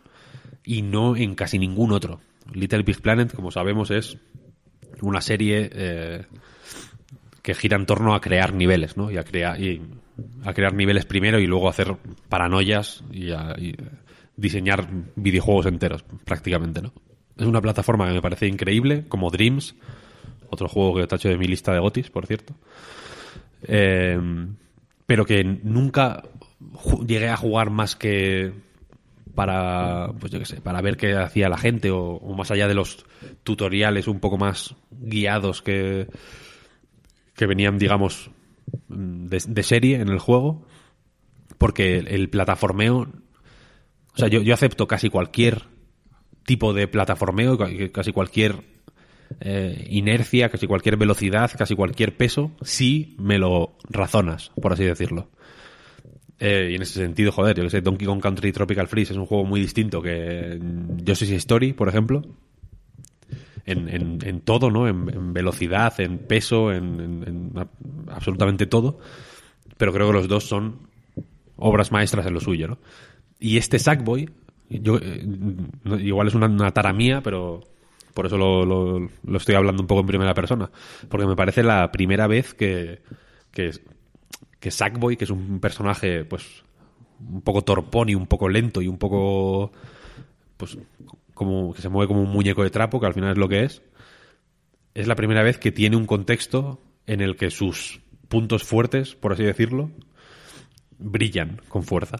Y el contexto es fantástico porque los niveles eh, están sorprendentemente bien diseñados, tanto en el tanto en los recorridos en sí como en la variedad de recorridos que hay a lo largo del juego, como en todo lo que ocurre alrededor de, de ti, en el escenario que hay mm, rodeando, digamos, el, el- el recorrido por el que te mueves. Y, y por- y porque es un juego fresco, es un juego alegre, es un juego con una música maravillosa, es un juego en el que te sorprende la banda sonora. ¿Dónde se ha visto eso? En ningún lado. Tú estás jugando, estás pensando, ¿qué, co- qué- coño de música es esta? La música original, las composiciones eh, de la OST, por así decirlo, son eh, perversamente inglesas. Es un tipo de música que solo podría sonar en, en Little Britain o algo así, ¿no? Es como una cosa que no, que no es... Que, claramente no es americana. Porque suena como...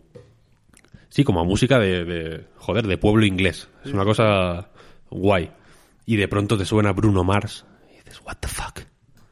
¿No? Y dices, ¿esto, ¿qué es esto? ¿Es Bruno Mars? Yo, eh, cuando, la- cuando lo estaba jugando la primera vez, me, tengo un chat eh, con otra gente de, de medios de videojuegos donde hablamos pues, qué maletín has recibido tú, si, si te- el tuyo, el- ¿no? En plan, hostia, me ha llegado el maletín de este mes, pero tiene una combinación de números, no sé si será la misma para todos, a ver si me la podéis pasar, todo eso. Y, recuerdo que les pregunté, en plan, ¿esto es Bruno Mars realmente? O sea, quiero decir, ¿can- ¿canta Bruno Mars? Porque no, porque no me imaginaba que pudiera que una canción de Bruno Mars, Uptown Funk en este caso, producida por Mark Ronson, el- la mayor estrella de la, de la música pop actual, eh, no, me, no me creía que la pudieran poner de fondo en, en, en un videojuego. No me parecía legal. buen rollo también.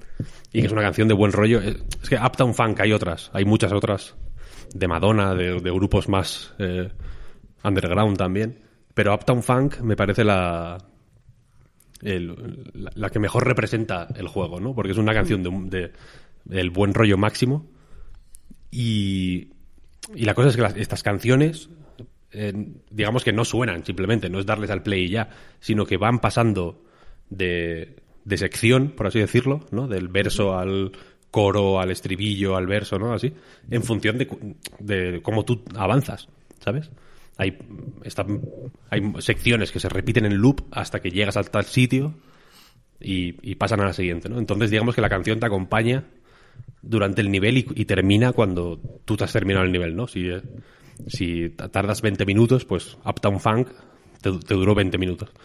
Y, y me parece una idea brillante, ejecutada con una... sin esfuerzo, por así decirlo, ¿no? Como, como si lo llevaran haciendo toda la vida. Y, y- es, que es un juego que he disfrutado de una forma mm, honesta y- y cálida y pura. Es una maravilla. Para mí es lo mejor de la Next Gen, os lo digo ya, y de lo mejor del año. Qué bien. Aunque también está en PlayStation 4, ¿eh? Que lo puede jugar más gente ahí también. Efectivamente. Que está, en- o sea, en Pro todavía. Pero yo he, he visto poco de este juego, la verdad, porque nos, nos pilló con, con todo el catálogo de lanzamiento y, y- y creo que captó más atención Astros Playroom por aquello de que lo tiene literalmente todo el mundo, que tiene una PlayStation 5. Pero en Digital Foundry me sorprendió lo mal que se ve la versión de Play 4 base. O sea, mal no, porque es un juego bonito, Se ve bastante bien, ¿no? Yo- pero es, es- la resolución es muy baja en la PlayStation 4 normal. En la Pro ya em- empieza a estar apañadete. Pero es bastante borroso en Play 4. Quiero recordar, ¿eh? Ya digo, no, no, no lo he En Play vivido. 5 mm, se ve con, con un nivel de detalle una cosa maravillosa. Mm. Es fenomenal. Guay, guay, guay, guay. Mucha, mucha gente lo comparó con 3D World, Sí, claro.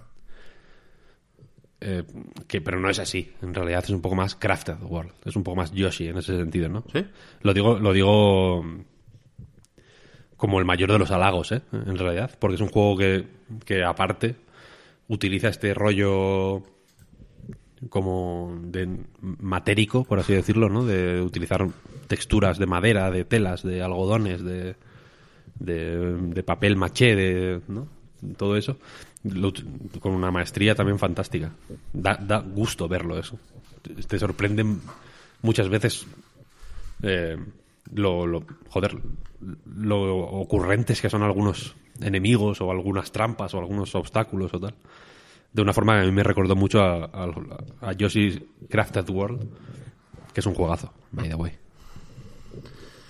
A ver, yo voy a empezar a hacer jugadas de estas de juego de cartas, ¿eh? Con la lista. Pues quería lanzar ahora el Hades. Pero creo que ya se ha hablado mucho del Hades.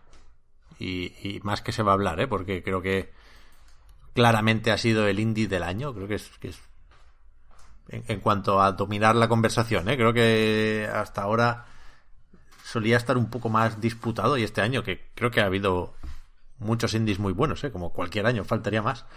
Pero. Pero no sé, creo, creo, creo que ha, ha acaparado más, más votos de los que yo esperaba el Hades. Así que está más que A mí representado. Me parece, Marta, me perdón. parece muy merecido todo lo que le está viniendo a la ADE. Quiero decir Sí, sí, sí, sí, sí. que, que es precioso, música de 10, no sé. Que no, no, no. Yo no lo definiría como el indie del año porque no estoy tanto dentro de, los juegos acción, roguelite y todo ese tipo de cosas. Pero, pero me parece todo lo que se diga bueno de él merecidísimo, tío. Pero tiene algo como de. Y a lo mejor aquí me estoy dejando llevar por los putos Game Awards otra vez, ¿eh? Pero parece como el representante de los indies. Si hay que meter algún indie en una lista, tiene que ser el Hades, parece. Y, y, y de nuevo, me parece bien, ¿eh? Como decías Marta, porque es, es la hostia. Y, y es de esos que no hace nada mal. Es esa prueba de haters, como decía Víctor también. Porque es que si quieres narrativa la tienes, si quieres mecánicas las tienes, si quieres endgame lo tienes, pero a punta pala. Es bonito, es, es- es la hostia, es perfecto, es perfecto. Yo no me lo imaginaba así para nada cuando lo vimos en los Game Awards hace ya pues qué, un año ahora o, do- o dos, ¿no? O sea, cuando se estrenó años la, la Epic, cuando se estrenó la Epic Games Store. Era como el acceso anticipado para enseñar que eso también se podía hacer en la Epic Games Store en ese momento. Y, y todo este tiempo después lo tenemos ya en Steam y en Switch y compañía y a ver si llega a PlayStation 4 y One porque parece un poco raro que no esté ahí ya. Pero bueno, la hostia la des, pero yo quería hablar del Ori and the Will of the Wisps también. Que, que además, este sí lo he terminado. El Hades todavía se me resiste el combate final. Estoy muy manco este año. Eso es otra pelea que no quiero trasladar aquí, pero lo tengo en cuenta también a la hora de valorar 2020. Y el, el Ori me conquista por una cosa muy, muy simple. O sea, no sé si habéis jugado, pero es imposible que no te guste cómo se controla el bichito en Ori and the Will of the Wisp. Porque hace una cosa que a, que a mí me, me, me desarma, que es lo de saltar mucho. A mí un salto largo, pocas cosas me gustan más, la verdad. O sea, yo en- en- jugando a un Mario, todo el rato hago el triple salto. Porque el tercer salto eh, es, de- es- es demasiado. O sea, me gusta mucho más que correr. O el salto de agacharte y luego saltar. Es un regalo envenenado, ¿eh? Siempre vas buscando, siempre vas buscando esa sensación del primer salto largo. Ya. Em- Pero- Embriagador, absolutamente. Pero hay, hay que saltar en los juegos. O sea, es mejor saltar que correr, objetivamente. ¿No queréis análisis objetivos? Pues bueno, ahí va uno. Saltar es mejor que correr. Entonces, Sí, sí. en Ori se salta mucho y muy bien. Y creo que es un ejemplo de dedicación absoluta porque en Ori saltar tiene una implicación, o saltar mucho, o tener triple salto y planear y después eh, engancharte con el gancho. Y eh, eh, esas acrobacias tienen una consecuencia muy evidente, no solo para el jugador, que es que disfruta como un enano, sino para eh, Moon Studios en este caso, ¿no? Para quien desarrolla el juego, que es tengo que hacer el mapa más grande. Porque es que si no lo recorres en 0,1 segundos y el juego te dura media mierda. Y aquí hacer el mapa más grande implica una cantidad de trabajo muy superior a la que implican otros juegos. Porque aquí hay que hacer mucha cosa a mano, aquí hay que dibujarlo el mapa. No se vale estirar un- una malla poligonal para, para ganar terreno, ¿no? Que también hay algo de eso. Pero consciente de lo que va a suponer, que es mucho esfuerzo, eh, el juego dice es que necesito saltar. Necesito espacio. Y aunque el precio por crear ese espacio, insisto, es muy alto, pues lo hace por el bien del juego. Y hay una cosa. O sea, de nuevo, como Final Fantasy, yo cuando jugué a The Will of the Wisp, había una serie de elementos que me molestaban, ¿no? Creo que tiene demasiados poderes, creo que es lo contrario del diseño por sustracción famoso de Fumito Ueda y el Timiko y compañía. Creo que sobre todo Blind Forest, pero también The Will of the Wisp, se pasa de frenada. O sea, patina por querer meter más cosas de las que necesita. Y luego te puedes quejar relativamente poco porque las habilidades eh, están bastante bien, los poderes te permiten hacer algo parecido a, a- crearte una build en The Will of the Wisp. No soy muy fan de la idea, pero bueno, la verdad es que está implementada con cierto acierto. Pero, pero, pero, eh, me gustó que Moon Studio anunciara ya su próximo proyecto, con Private Division en este caso, que no será un Ori, ¿no? Con lo cual, parece más o menos claro que Ori termina aquí.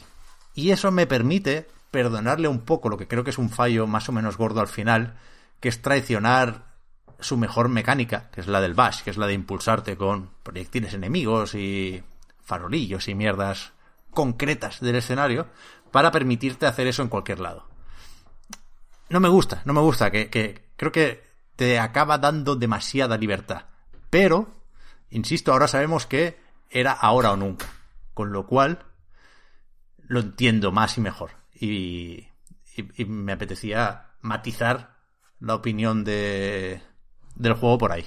Es la hostia, el, el Ori, ¿eh? Y, y ni siquiera hace falta empezar por el Blind Forest, que creo que está desfasadísimo por el Will of the Wisp. Creo que es mucho mejor esta secuela, pero mucho mejor. Y ya está. Yo lo tengo pendiente. Me jode un poco, pero es, es la realidad. Pues te va a gustar, te va a gustar mucho. Está fuera de Sí. Game Pass, ¿eh? Por supuesto, no solo en Steam, sino turbio, también en Switch, ahora ya. Ya, ese lo quiero jugar en la Xbox, fíjate.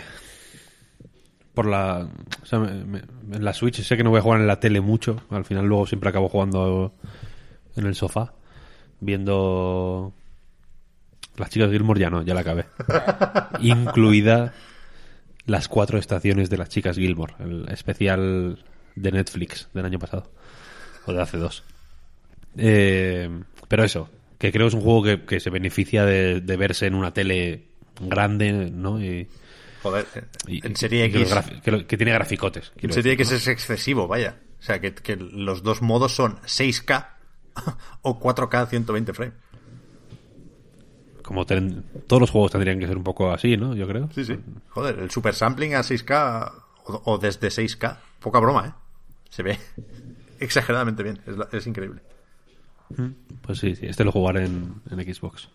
Dale, dale. Y yo creo que entramos en la última ronda, ¿no? Por, por, por cuestión de tiempo, luego se valen menciones, aunque las limitaremos a una frase por juego, ¿eh? Pero...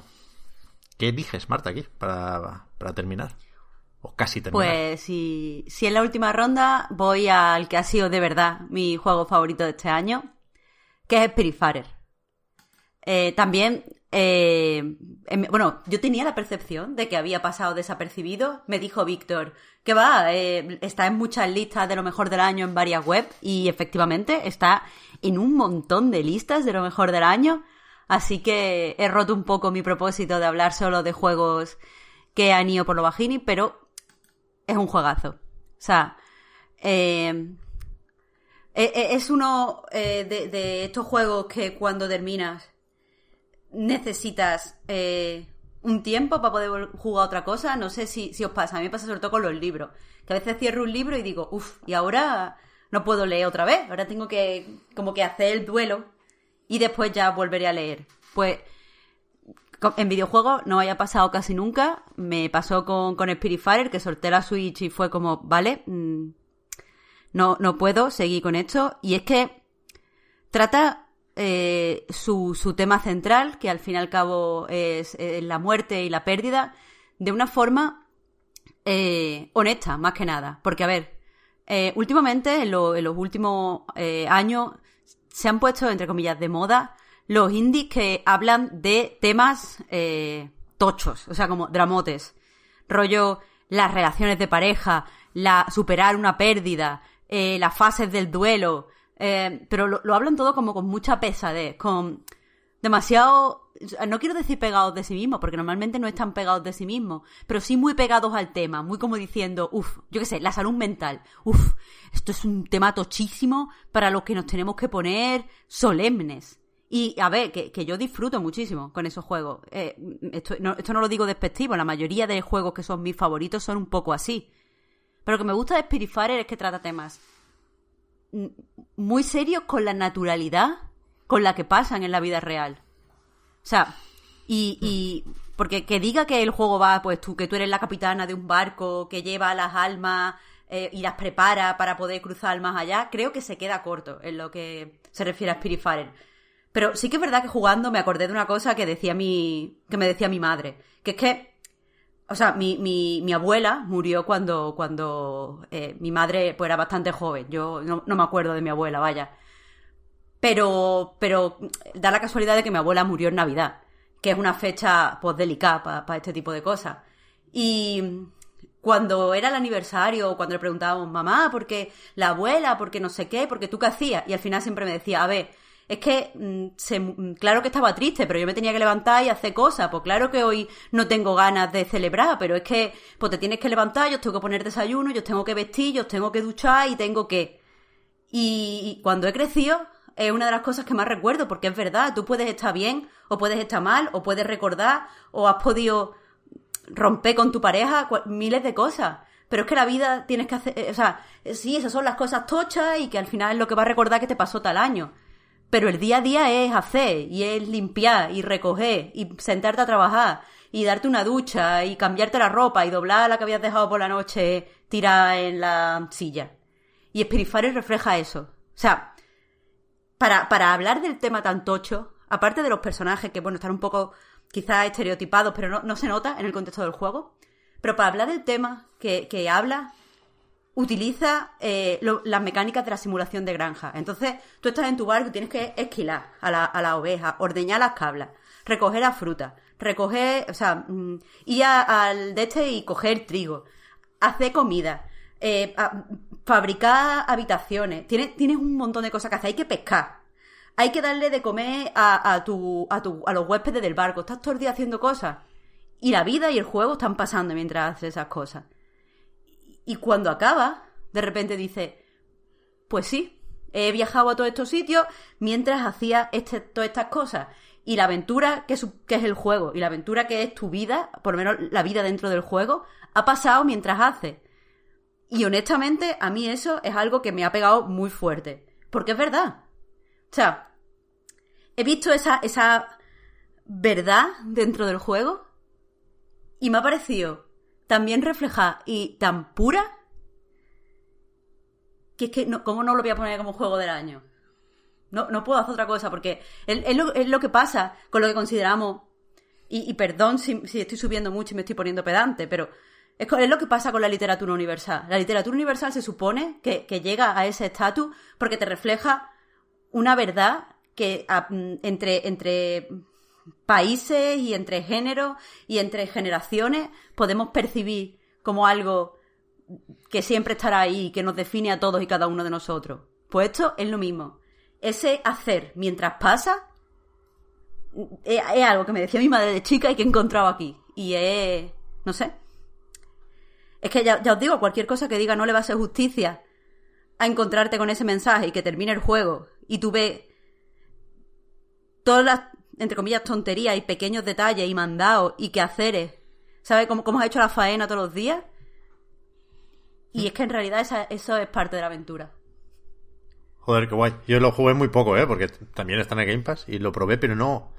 No me. No me dice mucho la dirección de arte. Desde que lo vimos, creo que en un E3, mucha gente lo, lo, lo señalaba, ¿no? En el típico popurrí de juegos indies o juegos que van a salir en el Game Pass en este caso. Eh, mucha gente decía, hostia, este. ¿Te has fijado? El del barco. Y, y, y yo, por, por eso, por gráficos, no. Eh. Es bonito, ¿eh? Luego te lo pones y. y y el, el dibujo Sí, es, podría ser más es bonito, agradable. de acuerdo. Sí, pero no, no me, no me atrapa como, como otros juegos dibujados a mano, ¿no? Creo que la, no, es tan, tan, tan evidente la artesanía como otros juegos que sí usan eso más a su favor. Pero, pero evidentemente lo tengo que probar, ¿eh? Porque no, no he leído más que cosas buenas sobre él. Y al principio me gustó, igual, igual le eché un par de horas y, me gustaron, ¿eh? Esas dos horas. Te digo, a lo mejor te puede parecer un poco repetitivo, Pep, para, para la percepción que yo tengo de cómo a ti te gustan los juegos. Porque al fin y al cabo es un juego de, de granjitas, aunque no tenga granjitas. Y Bueno, ahora- que plantar la semilla y regar y no sé qué. O sea, yo también es otro de mis titulares de este tramo final de 2020, ¿eh? que el Sakuna of Rise and Ruin, que al final es de alternar hostias contra demonios con cultivar arroz en una granja, pues le ha ganado ya a Demon Souls, que lo dejé cerca del final y acabé volviendo a, a este, y a Cyberpunk, que por otras razones, pues también me lo dejo para más adelante, y he vuelto a este, que llevo 26 horas, decía ayer el contador, y estoy ya a punto, a punto, a punto de terminarlo. Pero sí, sí le encuentro... O sea, cuando, cuando se usan para contar algo, creo que las mecánicas repetitivas son... Son valiosas, claro, cuando se, cuando tiene una función, evidentemente, todo gana, ¿no? Pero... Pero la rutina ayuda, vaya, ese, ese mensaje yo también lo apoyo al 100%.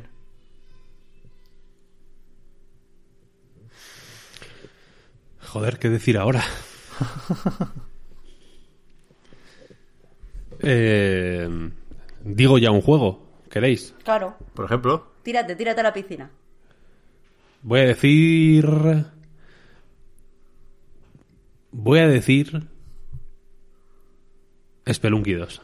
Uh, Es totalmente inesperado, vaya. Inesperadísimo. No, hay más. Mira, voy a decir más. Kentucky Road Zero, por ejemplo. Está aquí apuntado. Bueno, Está apuntado 13 Sentinels. Uh, yo, vamos, vamos a hablar del 13 Sentinel entonces. no vale elegir No, tú el de Víctor Martín. Bueno, Claro. pues entonces nada, es que es muy buen juego. Hay otros, hay otros más risky, en plan part-time UFO. Pues me dirán, Eso también es- es trampita. Ah, pero no es de este año. Claro, ahí no, está. en, en Switch sí. Bueno, ya, ya. Y es, me- y, y es mejor que en móvil. Entonces la hostia. Eso es verdad. Pero es que Spelunky 2, eh, quiero mencionar a Spelunky 2. Dale, dale, dale, dale, dale, dale. Piensa que el año que viene sale en Switch también, no podrá volver, no podrá volver a meter.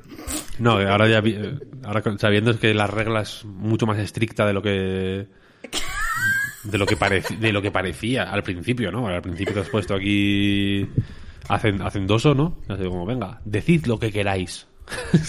De- si, con, que la ve- con que lo hayáis jugado este año me vale. Ahora, Ah, hostia, pe- después de- espera, que eso es así, Disco Elysium.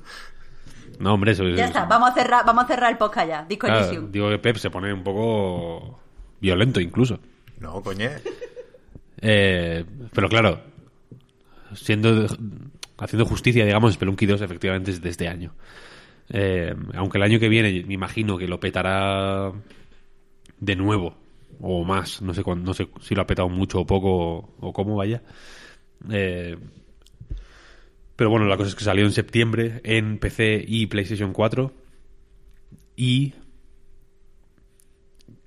creo que consigue una cosa muy difícil en una secuela que es al mismo tiempo sobreescribir el original y dejarlo intacto y con un valor propio y tener su propio valor. Creo que son dos juegos muy suficientemente diferentes como para que no sea como que la jugada no sea volver al FIFA 17 después de jugar al 20 o al 21.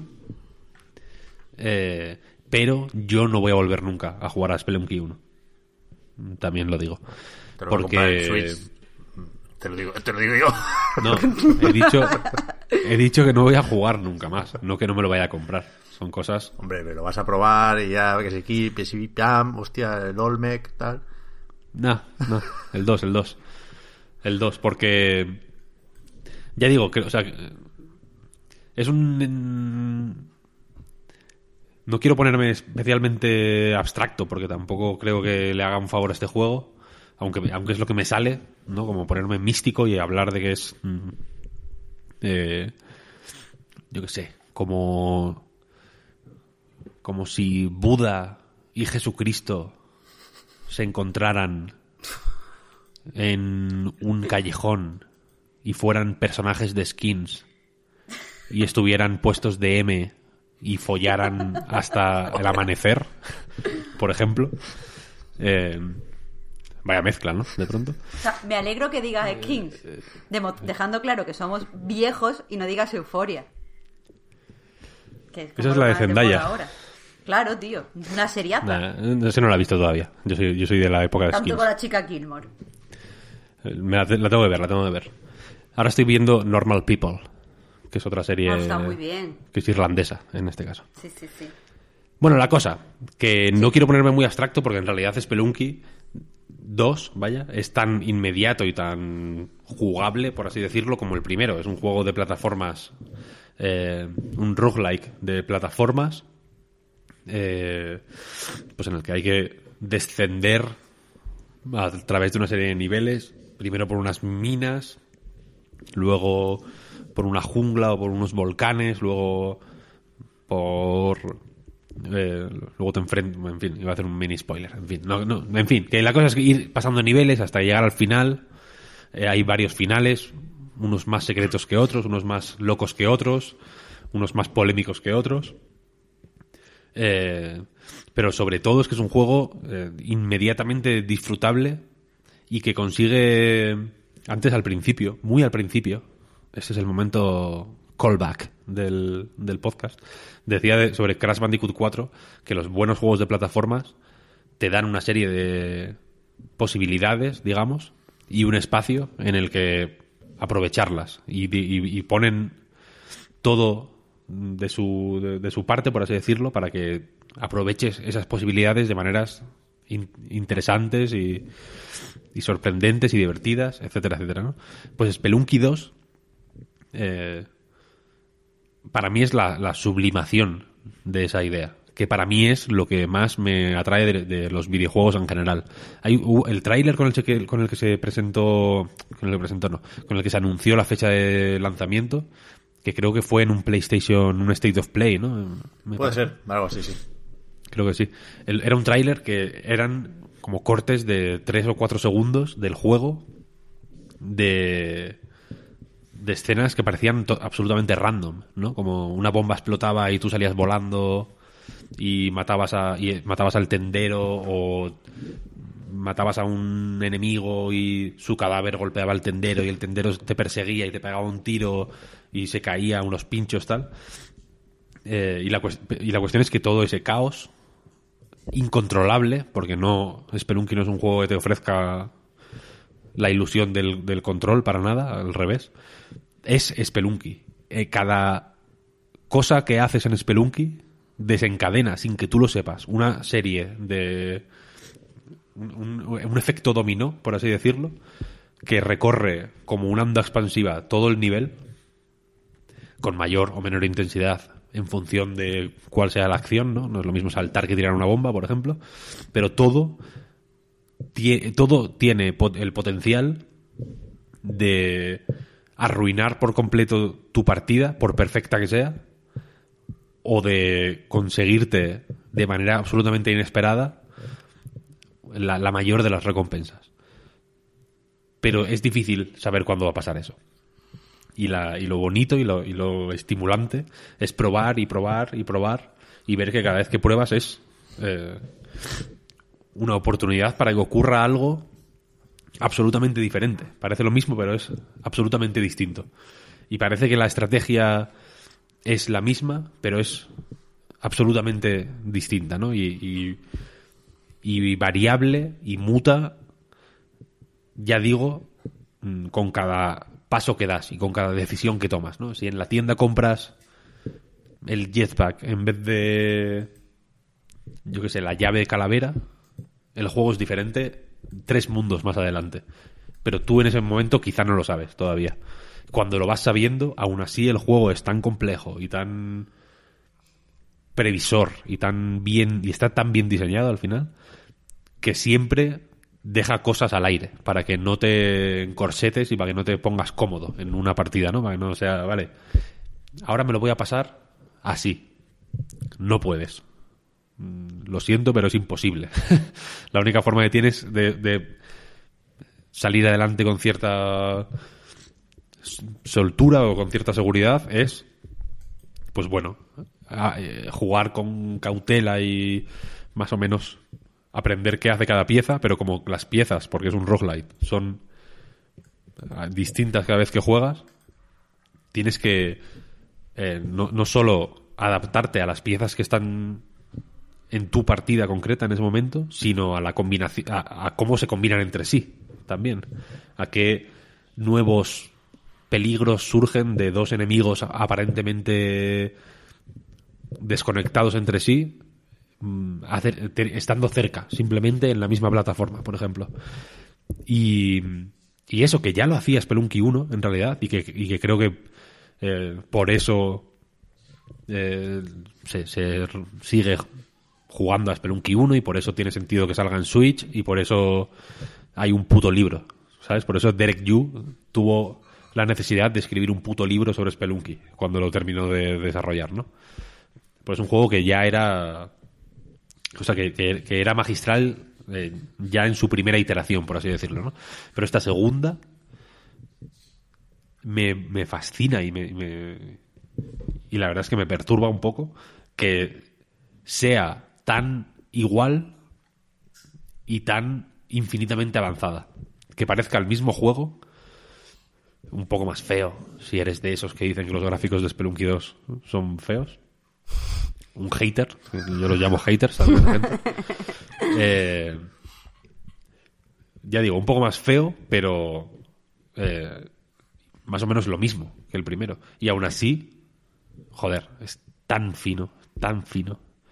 Hace es un juego que sabe tanto que lo están jugando y que sabe cómo lo van a jugar y que te, hace quiebras y te, devuelve loco y te sorprende una y otra vez y te y te mata sin sin que tú lo sepas pero pero de una forma tan eh, consistente y tan regida por una serie de reglas que conoces perfectamente y que, y que, no te queda otra que resignarte, simplemente. Como, vale, es que es verdad. Ha sido así porque tenía que ser así. Y, vuelves y vuelves y vuelves y vuelves. Y es que de verdad que eh, es uno, de esos juegos que, que, no sé si jugaré durante muchísimos años, pero que quiero hacerlo. Lo deseo, es un, es un deseo que tengo. Poder jugar a Spelunky, que la salud me permita jugar a Spelunky 10 años, por lo menos. ¿Sabes? Es una cosa que, que, ansío, simplemente. Ese es el motivo por el que quiero destacar aquí Spelunky 2. Está bien, está bien. Buen motivo. Pues yo, joder, me, sabe mal quedar siempre para el final, porque parece que tenga más peso lo que voy a decir ahora que cualquier otra cosa que haya dicho yo antes o que hayáis dicho vosotros ahora, pero no, pero no, ¿eh? O sea, la casualidad ha querido que se quede aquí, de Last of Us Parte 2, que ya he dicho al principio que narices, que, me sentía obligado a, a meterlo, por una cuestión, no, no, no voy a a decir nada raro y de hecho todo lo interesante que se puede decir del juego, que creo que es mucho y creo que es uno de los valores de lo último de Naughty Dog, eh, lo ha dicho mucha gente, por, por suerte eh, algunos en A Night, hicimos un monográfico en el que se hablaba un poco de todo. Hace nada publicamos otro artículo de Daniel Muriel y, y yo no voy por ahí, yo voy por lo de que no puedo evitar la satisfacción que me producen los juegos tochos y no no porque sean superproducciones o porque sienta el olor del dinero ni hostias, no, sino porque yo siempre porque soy así y, y, no consigo cambiarlo, que es lo que de verdad me gustaría, y siempre estoy esperando al lobo, ¿no? Y siempre digo, hostia, a ver, cuando cualquier día de estos nos matan los videojuegos. Y... Y no, y no, cuando sale un triple A así de gordo y con cero sacrificios, al contrario, se atreve a hacer ciertas cosas que es difícil ver en un triple A, pues, pues yo solo puedo asociarlo a, a una evolución del medio que no para. También es una evolución eh, dentro del estudio y dentro de PlayStation, si me apuras. Pero lo, lo, veo como un avance. Y eso me da una satisfacción brutal. Me, tranquiliza de una manera alucinante. Y, y, ya sé que es un discurso muy básico y que está casi caducado, ¿eh? Pero en la época de las cajas de loot y los micropagos, no, esto es una... Ni, ni siquiera una alternativa, es una declaración de intenciones, como hay otras muchas, ¿eh? Por, eso no... Si hablo de, de, de, buena salud de los videojuegos es porque esto no es una excepción, ni muchísimo menos. Pero la, un poco de rebote llega incluso sin multijugador de Last of Us Parte 2, ¿no? Tiene menos cosas, si lo miramos así, que el primer de Last of Us, que sí tenía las facciones y es la hostia, y ojalá metan eh, un multijugador eh, relacionado con, con The Last of Us Parte 2, ¿no? Pero, pero que siga siendo tan importante, que se puedan decir tantas cosas sobre un videojuego triple A para un jugador en 2020, a mí me tranquiliza y, forma parte indivisible de mi manera de ver este medio y esta industria y de disfrutar este hobby. Y, y ya digo, ¿eh? ni, ni, siquiera es lo más importante que The Last of Us parte 2 sea un juego con graficotes y que dure muchas horas y que pasen muchas cosas, porque no, no forma parte de la personalidad del juego. No es un juego que esté atrofiado, ¿no? De, lo mucho que incluye. Al revés, un juego que se mueve con una agilidad acojonante. Pero. Pero es mi tipo de juego. Es mi tipo de juego.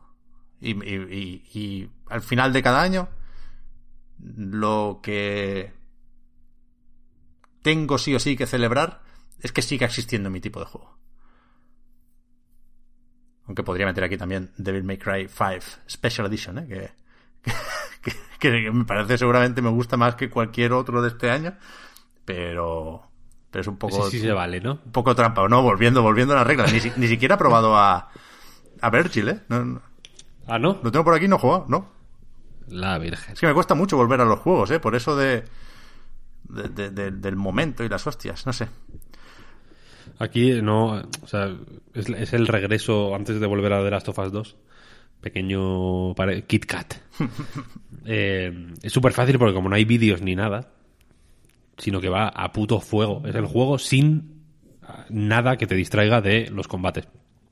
No hay ni un vídeo. Donde había como cinemáticas, hay como un fundido a negro. Y siguiente. Pin, pin, pin. No tienes ni que darle a saltar escena. Good. Eh, y sobre The Last of Us 2. Yo la verdad es que lo veo un juego más importante. No sé si decirlo importante. O, no sé si tengo que matizar qué tipo de importancia me parece que tiene. Pero creo que es un juego eh, que, que si algo hace bien y aunque creo que ha habido, creo que es una tendencia que más o menos se está estableciendo y que, y que, y que creo que está en alza, quiero decir, no creo que, que eso vaya hacia abajo, es que es un juego que tiene cosas que decir y que, y que tiene lecturas y que y que joder, que, que ha sabido localizar un, un, tema, por así decirlo, suficientemente grave, si lo quieres decir de esa manera, como para que aún siempre de los videojuegos se dice que no, suel- son un buen medio para tratar temas más o menos actuales o más o menos urgentes, porque como se tarda tanto en hacerlos, Para cuando, salen ya es como old news, ¿no? Y sin embargo, The Last of Us 2 cogió un asunto tan grave, no menos urgente y no menos eh, ac- actual o contemporáneo, pero sí suficientemente grave como para como para que o, suficientemente incluso universal como para que todo lo que tenga que decir al respecto o pueda decir al respecto no se vaya a quedar viejo mm, de un día para otro, ¿no? Ni de un año para otro, ni vete a saber cuándo. Y de hecho tan inteligente es el juego que cuando el tema que trata deje de ser actual o cuando esté ya pasado, mm, será buena noticia. ¿No? En plan, que bien, The Last of Us, parte 2, se ha quedado anticuado. Hemos ganado. Eh, y puede ser incluso un... ¿Cómo decirlo? Eh, es que no- no- los ingleses lo dicen mucho en español. Se dice menos, un cautionary tale, ¿no? Un, una- un, un recuerdo de algo, de una cosa ho- horrorosa o de una forma de ser horrorosa que ocurrió en el pasado y que y contra la que nos tenemos que defender, ¿no? Y es un juego muy que, que, o sea, yo creo que, que tiene lecturas por todos los lados, porque creo que casi todo lo que hace lo hace muy bien, la verdad. Eh, y quiero decir que, pues, que se puede se puede hablar de él o se puede pensar en The Last of Us parte 2 desde el punto de vista de la, de la técnica o del diseño o de la o de la producción incluso aunque ahí igual probablemente fueran eh, digamos que la Cautionary Tale fuera el propio desarrollo de of Us 2 Eh, y, y, y- y de todas las de todos sus recovecos digamos yo creo que se puede sacar algo interesante más allá de que sea un juego que efectivamente eh, creo que o sea creo que The Last of Us parte 2 que sea tan jugable por así decirlo o que lo, o que lo que tiene de videojuego normal se interponga tampoco en el camino de, de todo lo lo que de, de todo el foie porque Ya ves. digamos que lo que hace Naughty Dog yo creo que lo que ha demostrado es que el foie, el extra, se les da particularmente bien, ¿no? Y al final un shooter en tercera persona de coberturas eh, con con más de esto o más de aquello, según si es un Chartez o de Last of Us, eh, lo, lo tienen suficientemente controlado como para que no simplemente ni, ni te des- si no quieres pensar en ello ni pienses en ello ¿no? Sí, sí, y, sí. y te quedas con el foie efectivamente y, y de lo que se habla y de lo que se escribe y de lo que se hacen vídeos de YouTube durante meses y meses y años incluso es, es sobre el foie ¿no?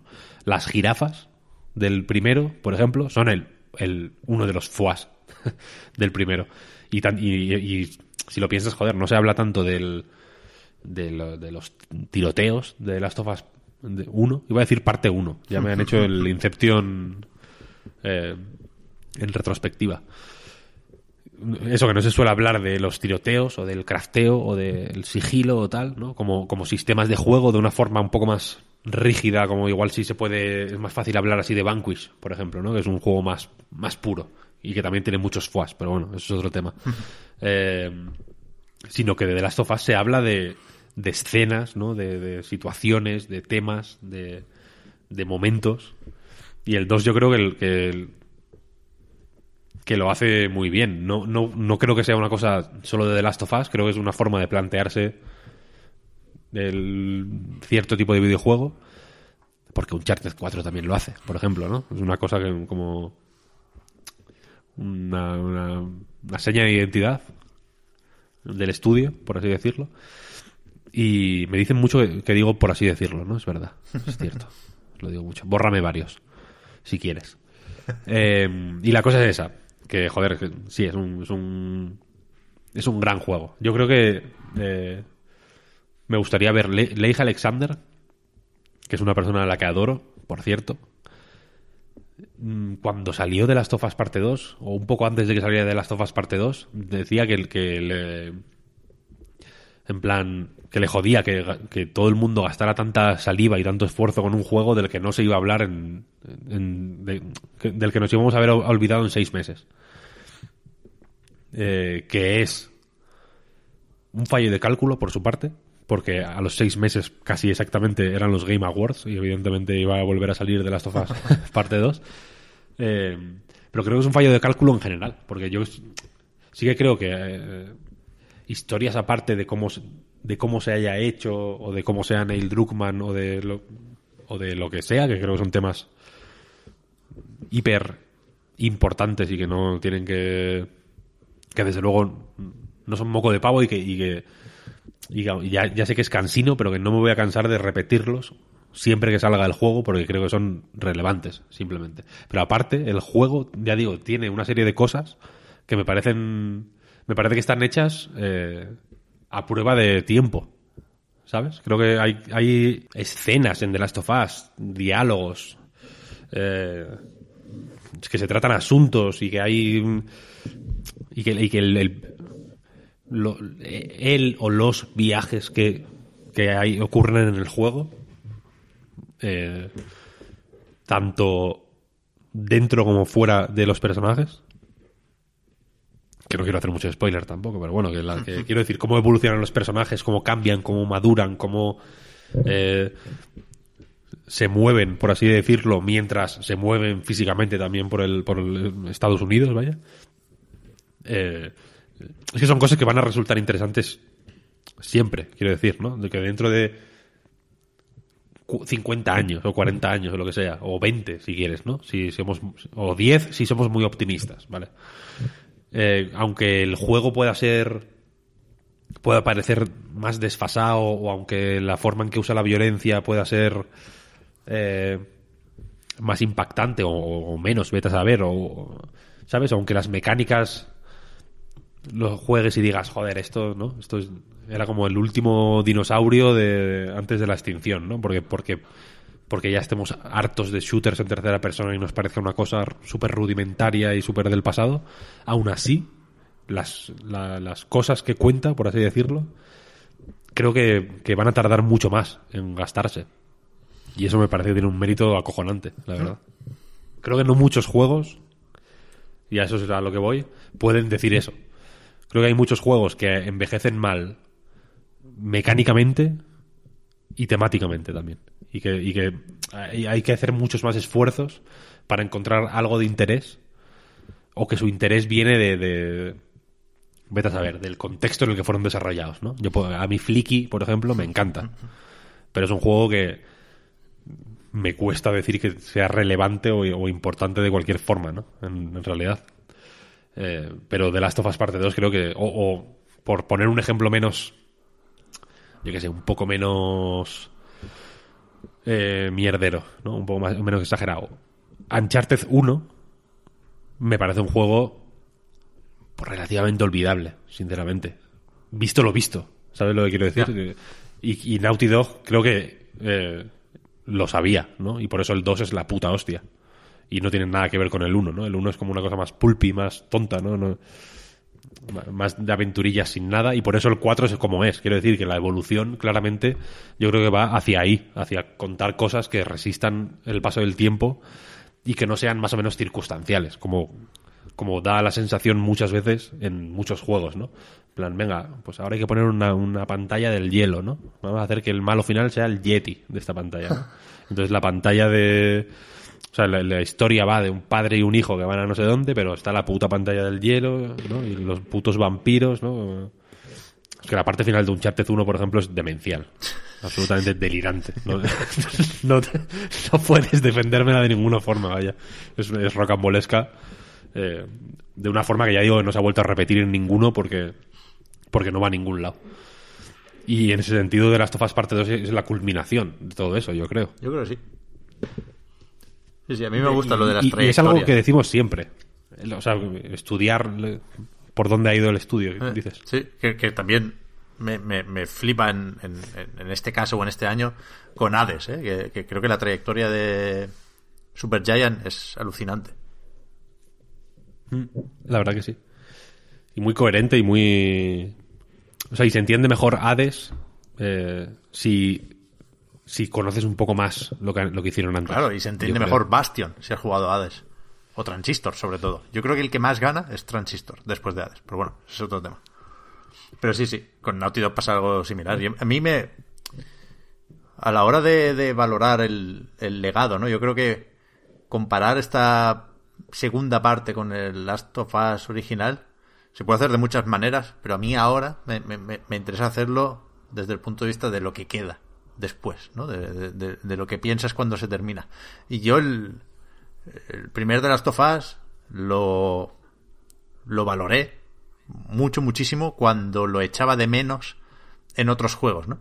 Y creo que, que esta parte 2 está o sea, está yendo por el mismo camino, 100%. Y, y creo que de formas más complejas y más meritorias, porque eh, lo más fácil a la hora de echar de menos cosas de, de las tofas en otros juegos era acordarse de las jirafas. Creo que los momentos entre jirafas de The Last of Us Parte 2 han, han pegado un subidón brutal y el juego se ha aplanado un poco en el buen sentido. Y, y eso lo estoy echando mucho de menos en otros juegos. Pero mucho de menos. Y por eso decía que hay que decirlo con la, con la boca un poco más pequeña, porque sabemos efectivamente cómo se ha hecho de Last of Us parte 2, sabemos el, el- precio a pagar con esto de los juegos tochos. Y si hay que quitar cosas, pues se quitan. No, no, no creo que deba existir este tipo de experiencias a cualquier precio. Pero ojalá a mí no me lo quiten, este tipo de juegos. ¿Sabes? Si, si hay que prescindir de algo, que, que prescindan de la escena de la guerra en la playa, que me parece excesiva y me parece el peor momento del juego. Pero que no prescindan del detalle en las animaciones.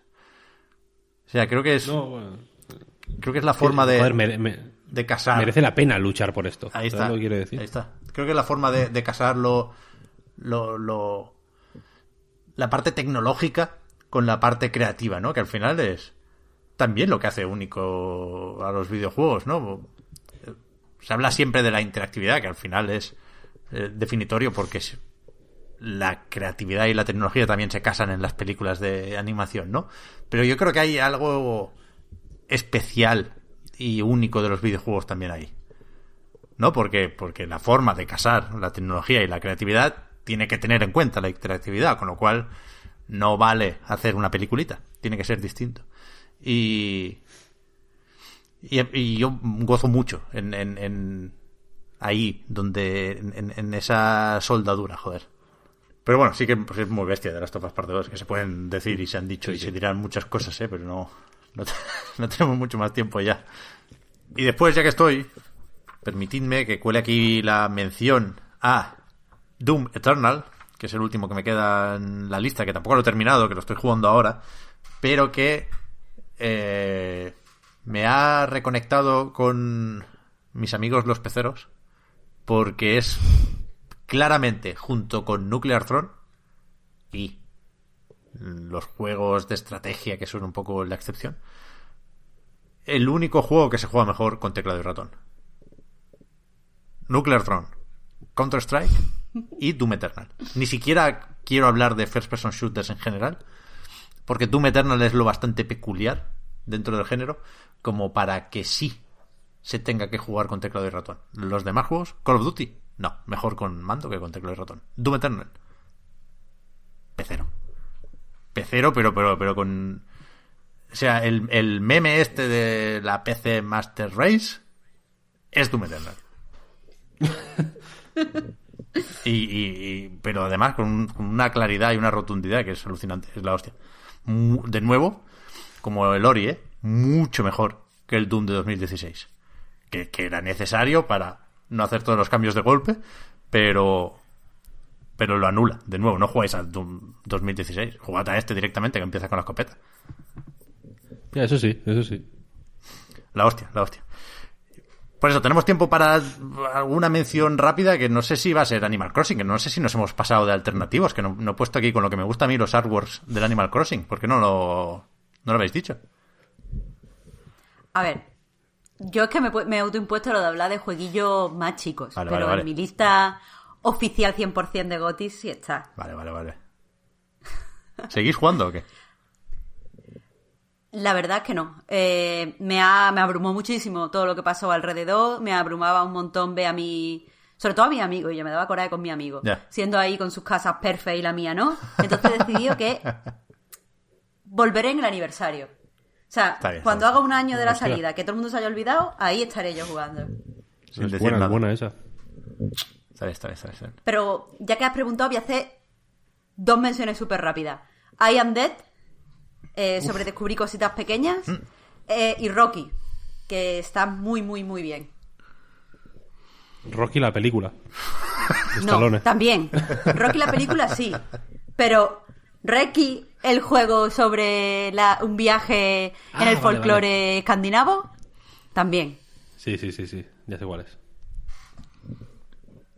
Tú, Víctor, publicamos la- la- las listas, las metemos por ahí, vaya, en algún momento se puede publicar la imagen, pero ¿qué, qué- qué añades así en- sobre la bocina? Sobre la bocina. Eh, Call of the Sea. De Out of the Blue Studios. Un estudio de Madrid. ¿Puede ser? Creo que sí. Más Madrid. Eh, que salió hace nada en, en- tu- tuvo cierta cierto penetración por así decirlo porque estuvo en el Game Pass no Jason Schreier por ejemplo lo recomendó muchísimo Sí. y he visto y en IGN lo pusieron súper bien es un, es un muy buen juego la verdad ¿Quién lo editaba? merece la pena ¿Rob Fury se lo quedó? Raw Fury sí Bien, bien, bien. Eh, voy a mencionar también Crown Trick, que es un roguelike chino. Atención a esto.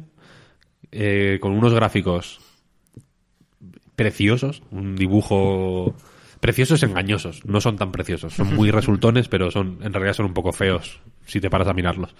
Pero que es bastante la hostia, la verdad, por turnos muy puro, muy rogue, por así decirlo, pero súper accesible. Eh, también hizo cierto ruido cuando salió, porque la verdad es que yo creo que nadie se, se esperaba que fuera tan bueno. Eh, pero lo es, vaya. Y voy a mencionar también Streets of Rage 4. Uf, está bien. Está bien, está bien, está bien. El... Pues es un juego que creo que la verdad es que me, eh, merece muchísimo, muchísimo la pena. Me gustó. En, su- en su momento me gustó con más reparos de lo que me gusta ahora, la verdad. Ahora simplemente creo que en su momento lo jugué un poco más con la presión de eh, estar jugando a Streets of Rage 4, nada menos, ¿no? Que no es como. No, no es un beat'em up normal y corriente, ¿no? Es la puta secuela numérica de Streets of Rage, nada menos, ¿no? Eh, y en ese momento lo vi, yo creo que con esa presión, eh, le vi una serie de inconvenientes o tal que no me que no, voy a decir que me disgustaran en realidad, sino con los que no con los que no congenié a, a nivel puramente conceptual, si lo quieres decir así. Pero que, que ahora la verdad es que le, tengo un recuerdo fabuloso. Lo estuve jugando hace poco en una partidilla rápida en Switch y me parece fenomenal. Y creo que es un juego súper, súper, súper recomendable. Muy bien, pues ahora sí podemos ir terminando esto y despidiendo el año y deseando a todo el mundo, a los patrons, que nos apoyáis en patreon.com barra a y a los que no lo sois, nos habéis seguido y ayudado a mejorar un año más, gracias a todo el mundo. Nos volvemos a escuchar y a ver, supongo que, que también, ¿no? Podríamos hacer la vuelta en Twitch Sí, Por aquello sí, sí, de- guay, sí. del el- el podcast en directo al mes más o menos que queríamos hacer. Eso será pues ya después de Reyes, pero entiendo que no mucho después. No me hagáis sacar el calendario porque están, están cambiando el calendario escolar y vete a saber cómo estaremos después de Reyes. Pero en cuanto se pueda, vuelve el podcast Reload y, y siguen los jueguicos, vaya, que joder, al final nunca da tiempo de hacer esa valoración del año que decía, ¿eh? pero yo estoy encantado con 2020. O sea, no he jugado todo lo que quisiera, pero pero soy yo optimista, no. Pero pero me, creo que es que es un buen momento, que sigue siendo un buen momento para los videojuegos. Faltaría más, faltaría más. Creo que es muy difícil que a pesar de esas prácticas cuestionables eh, entremos en una mala época para el videojuego. Es que me, cuesta mucho imaginar qué tiene que pasar, ¿eh? Para que pierda fuelle de esto. Pero bueno, no sé si estáis de acuerdo, ¿eh? Le he metido aquí la conclusión como si fuera un speech oficial y nada, nada más lejos, ¿eh? Pero es aquí que, Gabilondo. que está bien, coño, que, que, está guay, que no paran de salir jugados. No paran. Mm. Sí, sí. De hecho, o sea, que salgan menos. y así, así, así llegaremos a todos. Eso iba a decir, menos, menos juegazos, por favor. Sí, sí. Sí, sí. Es así. Ese es mi deseo para 2021. Pocos, pocos juegos. Cuidado que se puede cumplir, ¿eh? que el año que viene ya verás tú. Ya verás tú. Pero en fin, muchas gracias, Víctor y Marta, por haber estado aquí Ah. un programa más A y ti, un año Pep. más. Y hasta la próxima. Hasta Chao. Hasta luego, feliz año, Chao, felices fiestas.